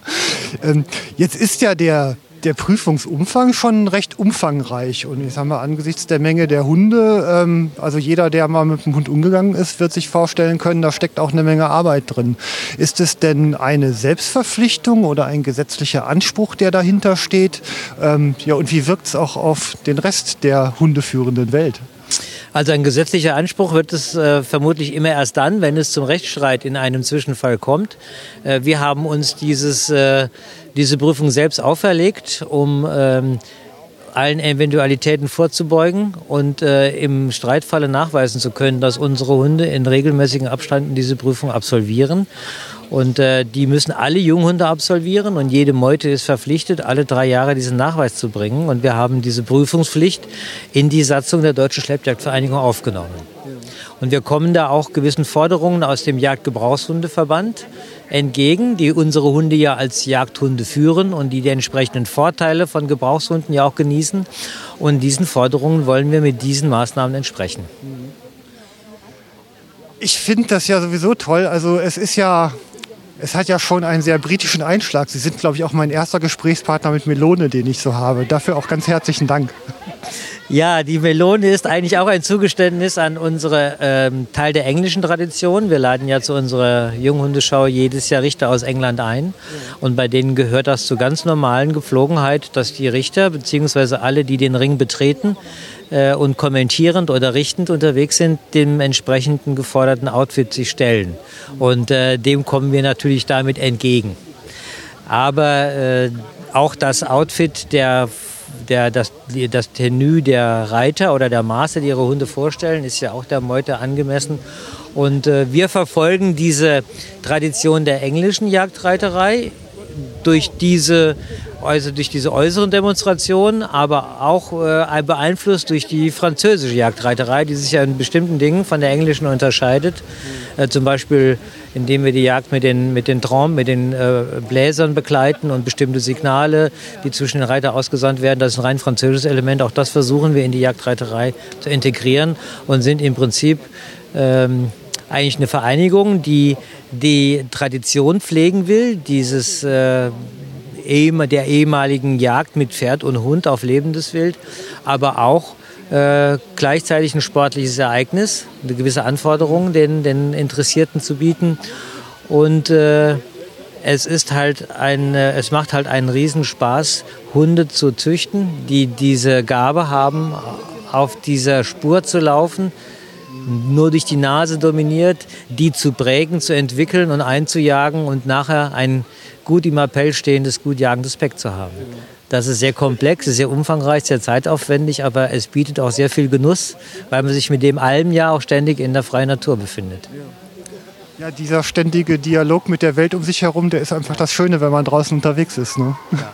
Ja, äh, das hat natürlich bei uns unserer Zeit heute scheint das manchmal wie eine Rückversetzung in eine andere Epoche. Und äh, wenn wir mit Pferden und Hunden und unseren äh, äh, glitzernden Jagdröcken oder roten und grünen Röcken unterwegs sind, äh, wirken wir natürlich auch äh, teilweise befremdlich auf äh, Passanten, die uns sehen. Aber äh, das ein oder andere persönliche Gespräch und auch der Hinweis darauf, äh, dass wir einen völlig unblutigen Sport betreiben und kein Wild äh, zu Schade kommt, das lässt dann die Akzeptanz größer werden. Ja, es ist immer so ein interessanter Teil. Ich mache ja den, den Jagdfunk jetzt schon ganz lange und wenn man es nicht tötet, kann man es nicht essen. Ne? Und wenn wir durch unseren Lebensmittelvorrat geht, hat alles mal gelebt, sage ich dann immer. Also ich selbst bin ja nicht nur Schleppjäger, sondern auch äh, grüner Jäger, wie wir sagen, und gehe auch selbst zur Jagd und habe dort ein ähm, äh, sehr ähm, unverfälschtes Verhältnis dazu. Und äh, ich habe auch öfter schon an Chassacourn, an, an Jagden zu Pferd auf Hirsch in Frankreich teilgenommen. Und äh, ich bin selbst Tierarzt und sehe das alles natürlich auch in einem gewissen Tierschutzaspekt. Und es gab bisher kein Ereignis, dem ich äh, unter diesen Umständen etwas äh, abbringen konnte, was mich an diesem Sport zweifeln lässt. Ja, danke. Richtig vorgestellt haben wir Sie gar nicht. Dr. Michael Weiler ist richtig, ne? Exakt, ja? genau. Genau, das muss man den Hörern ja auch sagen. Herzlichen Dank. Ja, danke Ihnen. Tschüss. Bei einer Formwert- und Eignungsprüfung sind natürlich auch Richter des Jagdgebrauchshundeverbandes anwesend. Aus dem Lager der Biegel spreche ich mit Robert Zurl über die Perspektive des Verbandsrichters auf diese aus deutscher Jägersicht ungewöhnliche Art der Hundeführung. Ein Vertreter des Jagdgebrauchshundeverbandes. Stellen Sie sich bitte kurz vor. Ja, mein Name ist Robert Zoll, bin im Verein Jagdbiegel Formwertrichter und Verbandsrichter. Und der Verein Jagdbiegel ist natürlich dem äh, JGRV unter, unter, untersetzt. Ähm, bin heute eingeladen worden, um hier Formwert zu richten über die Biegel. Was mir dann auch sehr viel Spaß gemacht hat, äh, einfach mal so viele Hunde zu sehen und beurteilen zu dürfen. Ähm, mit welcher Brille gucken Sie so drauf? Also aus meiner Sicht, ich bin jetzt nicht sehr Beagle erfahren, aber ähm, es sind ja schon äh, scheinbar leichtere Hunde, die hier geführt werden. Ist das richtig? Nicht unbedingt. Die Rüden, also ein Großteil der Rüden, die waren schon stärker gewesen. Die Hündinnen waren sehr leicht. Aber ähm, ich gucke da eigentlich nur nach dem jagdlichen Aspekt, das Gangwerk, wie funktionieren die Hunde im Laufen, können sie sich gut bewegen. Das ist eigentlich so das Wichtige, was man immer im Augenmerk behalten sollte. Natürlich ist es der Laut, die Wesensfestigkeit und das Gangwerk. Das ist davon leben unsere Hunde. Genau. Ähm, also beobachten Sie denn eine Differenzierung zwischen dieser jagdreiterlichen Szene und dem Rest der Beagle-Welt? Nein, nein, das gar nicht. Ähm, jeder Hund muss seine Aufgabe äh, ja, bewältigen. Das heißt, ob ich jetzt auf einer Schleppe jage oder einem Reh jage oder ein Reh jage oder der Hund ein Reh jagt, ist eigentlich die Arbeit ist die gleiche. Der Hund muss sich gut bewegen können, der Hund muss laut sein, der Hund muss wesensfest sein. Das ist das, was für mich also das Ausschlaggebende ist. Machen Sie, ich weiß nicht, waren Sie schon öfter bei dieser Art von Veranstaltung? Ich komme ja staunend hier rein in ein, eine ganz andere Welt. Es ist wie ein eigener Planet. Ne? Wie geht es Ihnen da? Das geht mir genauso. Also diese, diese Welt, die habe ich so auch noch nicht äh, erleben dürfen. Ähm, so viele Hunde auf einen Haufen und dann so gut geführt, muss man auch sagen. Also ähm, es ist schwierig, einen Beagle oder einen, einen Meutehund abzurichten. Und wenn man dann sieht, wie die Hunde hier geführt werden, das finde ich fantastisch. Das ist eine ganz tolle Sache. Ja, da steckt eine Menge Mühe drin. Ne? Man macht sich ja als Normalsterblicher wenig Vorstellungen davon, wie viel Arbeit in einem gut geführten Hund steckt und dann schon gar in einer, in einer Meute. Ne? Das ist richtig. Also ein einzelner Hund macht schon sehr viel Arbeit und äh, wenn ich dann 25 oder 30 Hunde ähm, lenken will und führen will, macht das natürlich dementsprechend noch mehr Arbeit. Und ich glaube, dass sich das die Leute hier so auf die Fahne geschrieben haben. Und man sieht ja auch, alle Hunde haben einen wahnsinnigen Appell und haben immer noch Spaß zu jagen. Das heißt also, alles wird richtig gemacht. Ähm, nehmen Sie mehr mit oder haben Sie auch einen Rat für die Szene, was Sie denken, dass die berücksichtigen soll? Nein, ich denke, das kann ich nicht. Ich, ich habe da zu wenig Einblick. Das war heute mein erster Tag hier bei den Meutehunden. Ähm, Rat geben kann ich nicht. Ich finde es alles sehr gut gelungen hier. Es funktioniert alles. Gerade das mit den Hunden funktioniert. Ich habe heute sehr gute Hunde anschauen dürfen, die also sehr gut aussehen. Den Formwert also wirklich mehr als erfüllt haben. Und von daher kann ich da keinen Rat geben. Das funktioniert hier. Ja, dann sage ich mal vielen Dank. Ja, sehr gerne. Die Jagdreiterei schob sich durch einen offenen Brief von Eckbert von Schulzendorf in meine Aufmerksamkeit. In seiner Funktion als Bundesvorsitzender der Deutschen Schleppjagdvereinigung hat er sein Wort gegen den Entwurf des anstehenden Landesnaturschutzgesetzes in Nordrhein-Westfalen erhoben. In Paragraph 59 Absatz 2 des Gesetzentwurfs soll das Reiten im Gelände mit einem oder mehreren Hunden verboten werden. Das würde das Ende des Jagdreitens in NRW bedeuten. Mit Eckbert von Schulzendorf spreche ich über Tradition und Perspektive des Jagdreitens. Herr von Schulzendorf, Sie sind der Bundesvorsitzende der Schleppjagdvereinigung. Habe ich das richtig zusammenbuchstabiert? Das ist sehr gut so, ja. Ja, Titel und Verbandsbezeichnungen können ja eine Herausforderung werden, ne? besonders wenn man viel im Kopf hat. Und das ist so eins meiner Schicksale. Ähm, ich erlebe hier jetzt einen, ja, einen sehr atmosphärengeladenen Tag mit ganz vielen engagierten Leuten ähm, in einer wunderbaren Ecke unseres Landes. Es ist halt auch einfach schön hier in, dem, in den Lippeauen. Ja. Und ähm, das blickt ja schon auf eine ganz schöne Tradition zurück. Ne? Genau, es gibt viele Jahrzehnte, in denen die Meute haltenden Vereine hier ihre Junghunde vorstellen.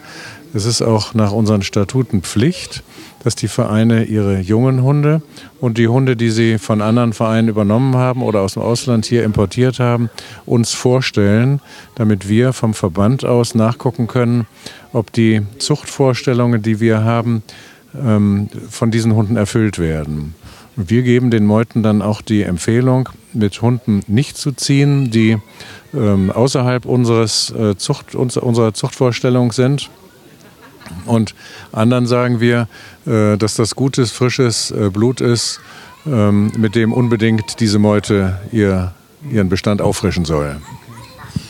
Jetzt ist es ja also auch eine besondere Herausforderung, also einerseits mit dem Pferd gut umgehen zu können und dann gleichzeitig so eine, ja, so eine Hundemeute aus ja, 60, 70 Hunden teilweise zu führen. Mhm. Ähm, und natürlich auch eine ja eine Form der Naturnutzung, die halt völlig okay ist, für die man natürlich auch einfach Fläche in Anspruch nimmt auf eine ganz besondere Art und Weise, ähm, ja, um letztlich darüber ja auch ein Stück Kultur zu erhalten.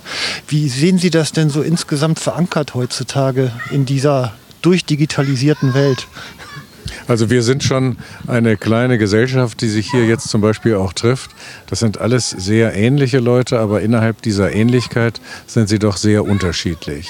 Und so gibt es äh, große Meuten, die vielleicht mit ähm, 60 Hunden unterwegs sind, aber viele, viele kleine Meuten, sodass man sagen muss, äh, das typische Meutegeschehen findet eher in, im kleineren Hundekreis statt als äh, in so riesigen ähm, Hundegesellschaften. Die Jagd hinter dem Wild ist bei uns seit über 60 Jahren verboten. Deswegen versuchen wir hier jagdähnliche Veranstaltungen durchzuführen, indem wir künstliche Fährten legen. Wir behaupten immer, äh, dass derjenige, der die Fährte legt, eigentlich der ist, von dem das meiste eines Jagdgeschehens abhängt. Wenn eine Fährte gut gelegt ist, dann ist das Jagderlebnis für Hunde, Pferde und Reiter gut. Wenn das nicht so ist, ähm, dann haben wir eben Lücken oder Lücken in der Veranstaltung oder Veranstaltungen, die nicht das bringen allen Beteiligten, äh, was es eigentlich bringen sollte. Der Grund, dass ich überhaupt hier bin, ist, dass mir nicht genannte Kanäle ihren, ihren offenen Brief zugespielt haben.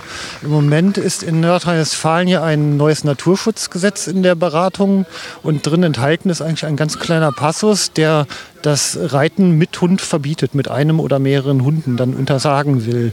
Und ähm, das ist ja etwas, wo man jetzt erstmal denkt, gerade Menschen mit Händchen für Tiere sind doch eigentlich diejenigen, bei denen üblicherweise da die wenigsten Probleme entstehen. Wie sehen Sie denn, dass da überhaupt jemand auf die Idee kommt, da eine Notwendigkeit für zu äh, sehen? Also das ähm, Nordrhein-Westfalen gibt sich ein neues Landesnaturschutzgesetz. Die Beratungen gibt es ungefähr seit drei oder vier Jahren. Und in der, oder in, so lange, seit drei oder vier Jahren ist es im äh, Verwaltung, im, im ministeriellen Bereich unterwegs. Jetzt haben wir seit Ende letzten Jahres die parlamentarische Debatte. Und im Rahmen dieser Debatte ist zu Beginn dieses Jahres 2016 ein zusätzlicher Passus in den Paragraph 59 des Entwurfs hineingekommen, in dem in der Tat das Reiten mit einem oder mehreren Hunden im offenen Gelände verboten werden soll und das auch Ordnungswidrigkeiten äh, Charakter hat, wenn man dagegen verstößt und Bußgeld bezahlen muss, wenn es geahndet werden soll. Der Anlass für diese äh, für dieses, diesen Passus, der ursprünglich nicht in den Entwürfen enthalten war, sind Beschwerden des Waldbauernverbandes, die deren Mit oder dessen Mitglieder festgestellt haben, dass es immer wieder Reiter mit Hunden im Wald gibt, die ihre Hunde nicht im Griff haben, die ihre Hunde auch nicht kontrollieren können. Ähm, und das missfällt den Grundstückseigentümern. Da habe ich bestes Verständnis dafür. Ähm, und es handelt sich in den meisten Fällen auch um Menschen, die da auf den Pferden sitzen, die ihre eigenen Interessen in den Vordergrund setzen und die Eigentümerinteressen oder die Wildinteressen offensichtlich nicht beachten. Also, ähm, dass man dagegen etwas unternehmen muss, äh, halte ich für absolut berechtigt. Ähm, nur war es in diesem Fall so, dass als diese zusätzliche Bestimmung in den Entwurf hineinkam, das ganze Meutegeschehen eigentlich bei den Diskutanten im Parlament und in den Lobbys gar nicht bekannt war. Äh, und deswegen war es unsere Aufgabe von der Deutschen Schleppjagdvereinigung, jetzt einmal zu sagen, was Meute geschehen ist und wie das in die Landschaft hineinpasst, wie es in, die Land in der Landschaft seit Jahrhunderten gepflegt wird und eigentlich kein Gegenstand eines Verbots sein muss. Der, also dieses Umgehen mit mit Hund am Pferd, ähm, da ist natürlich das ganze Jagdreiten, äh, hat ja Vorbildfunktion. Und wie ich ja heute hier auch gelernt habe, haben sie sich ja selber diese Betriebsprüfung intern auferlegt, ähm, was man ja eigentlich auch sehr schön nutzen könnte, um in, der, in den Rest der, der Reiterei hinein, ich sag mal, einen gewissen Mindeststandard halt zu setzen, was ein Hund halt am Pferd können muss. Und äh, inwiefern, inwiefern gibt es denn da einen Dialog, einen Austausch, ein Interesse daran oder eine Ablehnung? Okay, also das, was wir an Betrieb oder wir nennen äh, diese Betriebssicherheitsprüfung, äh, die wir uns selbst verordnet haben, äh, ein, ein, ein Prüfungssystem, in dem die Equipagen, also der Master und seine Hilfskräfte zu Pferde vorführen müssen, dass sie ihre Meute beherrschen. In den drei Grund Grundgangarten, also Schritt, Trab und Galopp. Sie müssen die Hunde anhalten können. Wir wollen nicht, dass Hunde wie Satelliten um das Pack herumschwirren, sondern die Hunde sollen eine einheitliche äh, Masse äh, in, dem, in dem Geschehen sein. Äh, die Herausforderung, äh, eine Meute zu führen, ist eine besonders schöne. Und wenn man in der Tat seine Hunde beherrscht, dann ist es, macht es auch eine riesige Freude, äh, durchs Gelände zu reiten, Hindernisse zu überwinden und hinter den äh, Hunden die Strecken, die man vorher nicht kennt, entlang zu reiten. Ähm, wir machen das ja noch nicht besonders lange. Also diese Betriebssicherheitsprüfung haben wir ungefähr seit fünf Jahren äh, uns auferlegt und langsam entworfen und ein richtiges Reglement. Dazu gehört zum Beispiel auch, dass wir auf eine Fährte, also auf die künstliche Hundefährte, ähm, einmal ein Reh, eine Rehdecke drüber ziehen, um feststellen zu können, ob unsere Hunde tatsächlich auf der äh, künstlichen äh, Fährte bleiben oder sich ablenken lassen und dann plötzlich hinter einer Wildfährte hergehen wollen. Ähm, wir wollen nicht, dass sie auf, das, auf die Wildfährte gehen und wollen eigentlich unseren Veranstaltern und den Grundstückseigentümern auch die Gewähr bieten und die Sicherheit bieten, dass wenn wir mit unserer Meute in deren Wald kommen, es nicht passieren kann, dass sie hinter Wild hergehen. Und ich erinnere mich noch an eine Situation sehr genau im Gatower Forst als ich einen Rudel Dammwild vor mir sah und zwischen dem Dammwild und mir die Meute war und die Meute haben das Wild auch erkannt und mich dann angeguckt auf dem Pferd und ich habe nur mit dem Kopf geschüttelt und dann war den Hunden klar, dass dieses Wild nichts für uns ist und dann kamen sie wieder an mein Pferd ran. Es war alles im Stand, aber ähm, es zeigt eben, dass es durchaus möglich ist, auch in schwierigen Situationen nur durch Blicke zum Beispiel die Hunde zu führen. Das Reglement, was wir uns geben, war ursprünglich betriebsintern, also nur für den Meutehalterverband maßgeblich. Aber wenn jetzt zum Beispiel in den Gesetzesberatungen äh, festgestellt werden würde, dass die Vorgaben, die wir unseren Meutemitgliedern, Meutehaltern geben, dass die an Reiter, die ohne Meute, sondern nur mit ihren Privathunden im Gelände reiten, halte ich das für total berechtigt und begründet und dann muss eben ein Prüfungsreglement geschaffen werden, um die Leute, die mit Hunden im Wald unbedingt reiten wollen, ähm, zu prüfen und festzustellen, dass die auch in der Lage sind, ihr Hund nicht hinter Wild jagen lassen dürfen. Genau. Ja, also ich denke, das sind halt immer so Anlässe, wo die Akteure im ländlichen Raum auch einfach mehr und besser und äh, intensiver mal miteinander reden können, um eigentlich ja vor und in solchen Beratungen auch ihre Positionen qualifiziert einzubringen. Also das scheint auch fast so ein bisschen unter den Tisch gefallen zu sein, oder? Ja, für den Außenstehenden kann das sein, dass das unter den Tisch gefallen ist. Also für uns als Meutehalter oder als ähm, Jagdveranstalter ist das nicht so. Also jeder, der eine Jagd veranstaltet, muss ja Kontakt haben mit den Grundstückseigentümern. Man kann nicht einfach eine Strecke über Grundeigentum äh, legen und dann die Strecke reiten lassen, äh, von der man den Eigentümer nicht kennt. Also alle normalen Jagden, die ich kenne oder die ich geritten bin, sind immer mit dem ein, jeweiligen Einverständnis des Grundstückseigentümers vonstatten gegangen. Und es ist auch bekannt, dass nicht jeder Grundstückseigentümer eine Jagd bei sich haben will. Also gibt es eben zum Beispiel auch bei, immer wieder bei Jagdveranstaltungen Flächen, die nicht überritten werden dürfen. Und das muss respektiert werden. Da wird gar nicht lange drüber geredet. Dann findet die Fortsetzung einer Jagd an anderer Stelle statt, wo es wieder einen Eigentümer gibt. Ähm, heute zum Beispiel haben wir auch darüber geredet, ob das, die, die Genehmigung auf fremdem Grundeigentum zu reiten, also ob das eigentlich immer monetarisiert werden muss. Muss man immer etwas dafür bezahlen, dass man über fremden Grund und Boden geht? Oder kann man nicht sagen, dass das eine Freizeitbeschäftigung, eine traditionelle Freizeitbeschäftigung ist, die sich nicht in Geld äh, bewerten lässt und ähm, wenn kein Schaden zurückbleibt, eigentlich Eigentümer auch keine, keine Geldentschädigung fordern sollten, obwohl wir natürlich wissen, dass durch ein Jagdgeschehen Aufwand auch auf der Eigentümerseite passiert und dieser Aufwand muss abgegolten werden. Aber ähm, hier in diesen Großveranstaltungen spielt Geld eben doch immer wieder eine scheinbar maßgebliche Rolle und ob das richtig ist, könnte man auch bezweifeln. Ich habe mir mal erklären lassen, dass ähm, Bürger dadurch gekennzeichnet sind, dass sie in der Lage sind, ihre Interessen im direkten Gespräch miteinander auszugleichen und eben nicht die dritte Instanz brauchen oder die Regel von außen. Und das ist ja eigentlich ein gutes Beispiel dafür, dass man im Gespräch miteinander halt konkret auf der lokalen Ebene miteinander Regelungen findet, die gut sind und tragfähig, solange man klarkommt. Das stimmt in jedem Fall. Also wir, ich reite zum Beispiel mit unserer Niedersachsenmeute eine Jagd in Neuhaus im Solling seit 50 Jahren. Also 50 Jahre im selben Gebiet äh, wird Jahr für Jahr eine Meutejagd veranstaltet.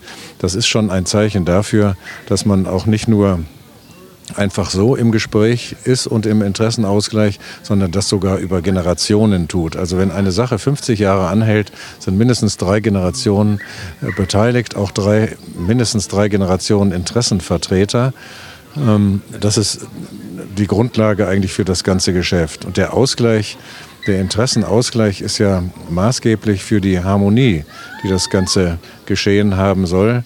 Ähm, und wir wissen auch, dass wir mit unseren Hunden natürlich die Störer sind und deswegen etwas bescheidener an die Sache rangehen müssen, als es vielleicht dem Naturell, naturell vieler Beteiligter hier entspricht. Und deswegen ist auch unser Einwirken auf die parlamentarische Debatte doch von einer gewissen Bescheidenheit geprägt und nicht von der großen Klappe oder der breiten Spur einiger Reiter, die natürlich auch in unseren Kreisen gefunden werden können.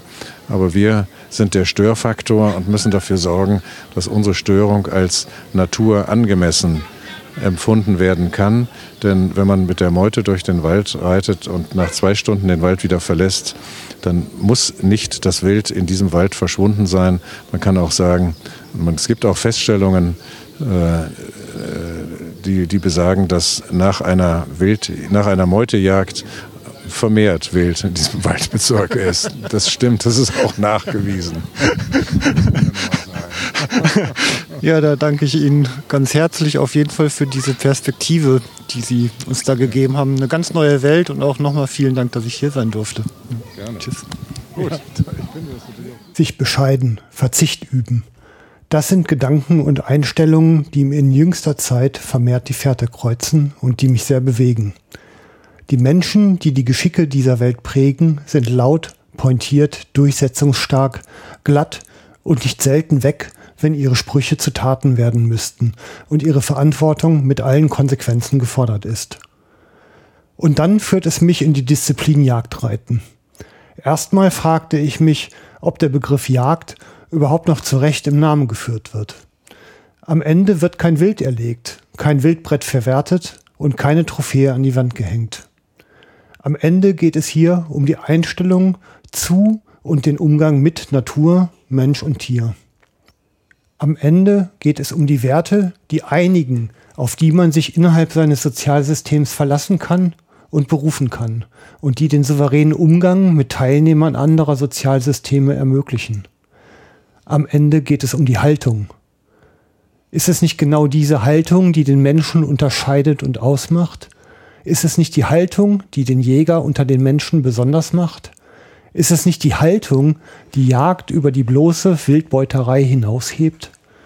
Für mich beantworte ich diese Fragen mit einem klaren Ja. Die Menschen in dieser kleinen Welt der Jagdreiterei bescheiden sich. Sie üben sich in Verzicht. Sie jagen und verzichten auf Beute. Sie pflegen und belohnen ihre Pferde und Hunde. Sie schaufeln Scheiße und belohnen sich auch mal mit einem Champagner.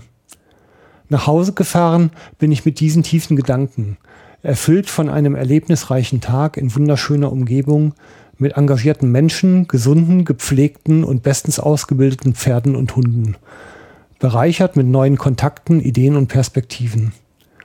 Ich bedanke mich bei Wilfried Ebel, Hans Nimmrichter, Dr. Michael Weiler, Robert Zurl, Eckbert von Schulzendorf und ganz besonders bei Petra Schlemm für die überaus warmherzige und fürsorgliche Betreuung vor, während und nach dieser Veranstaltung.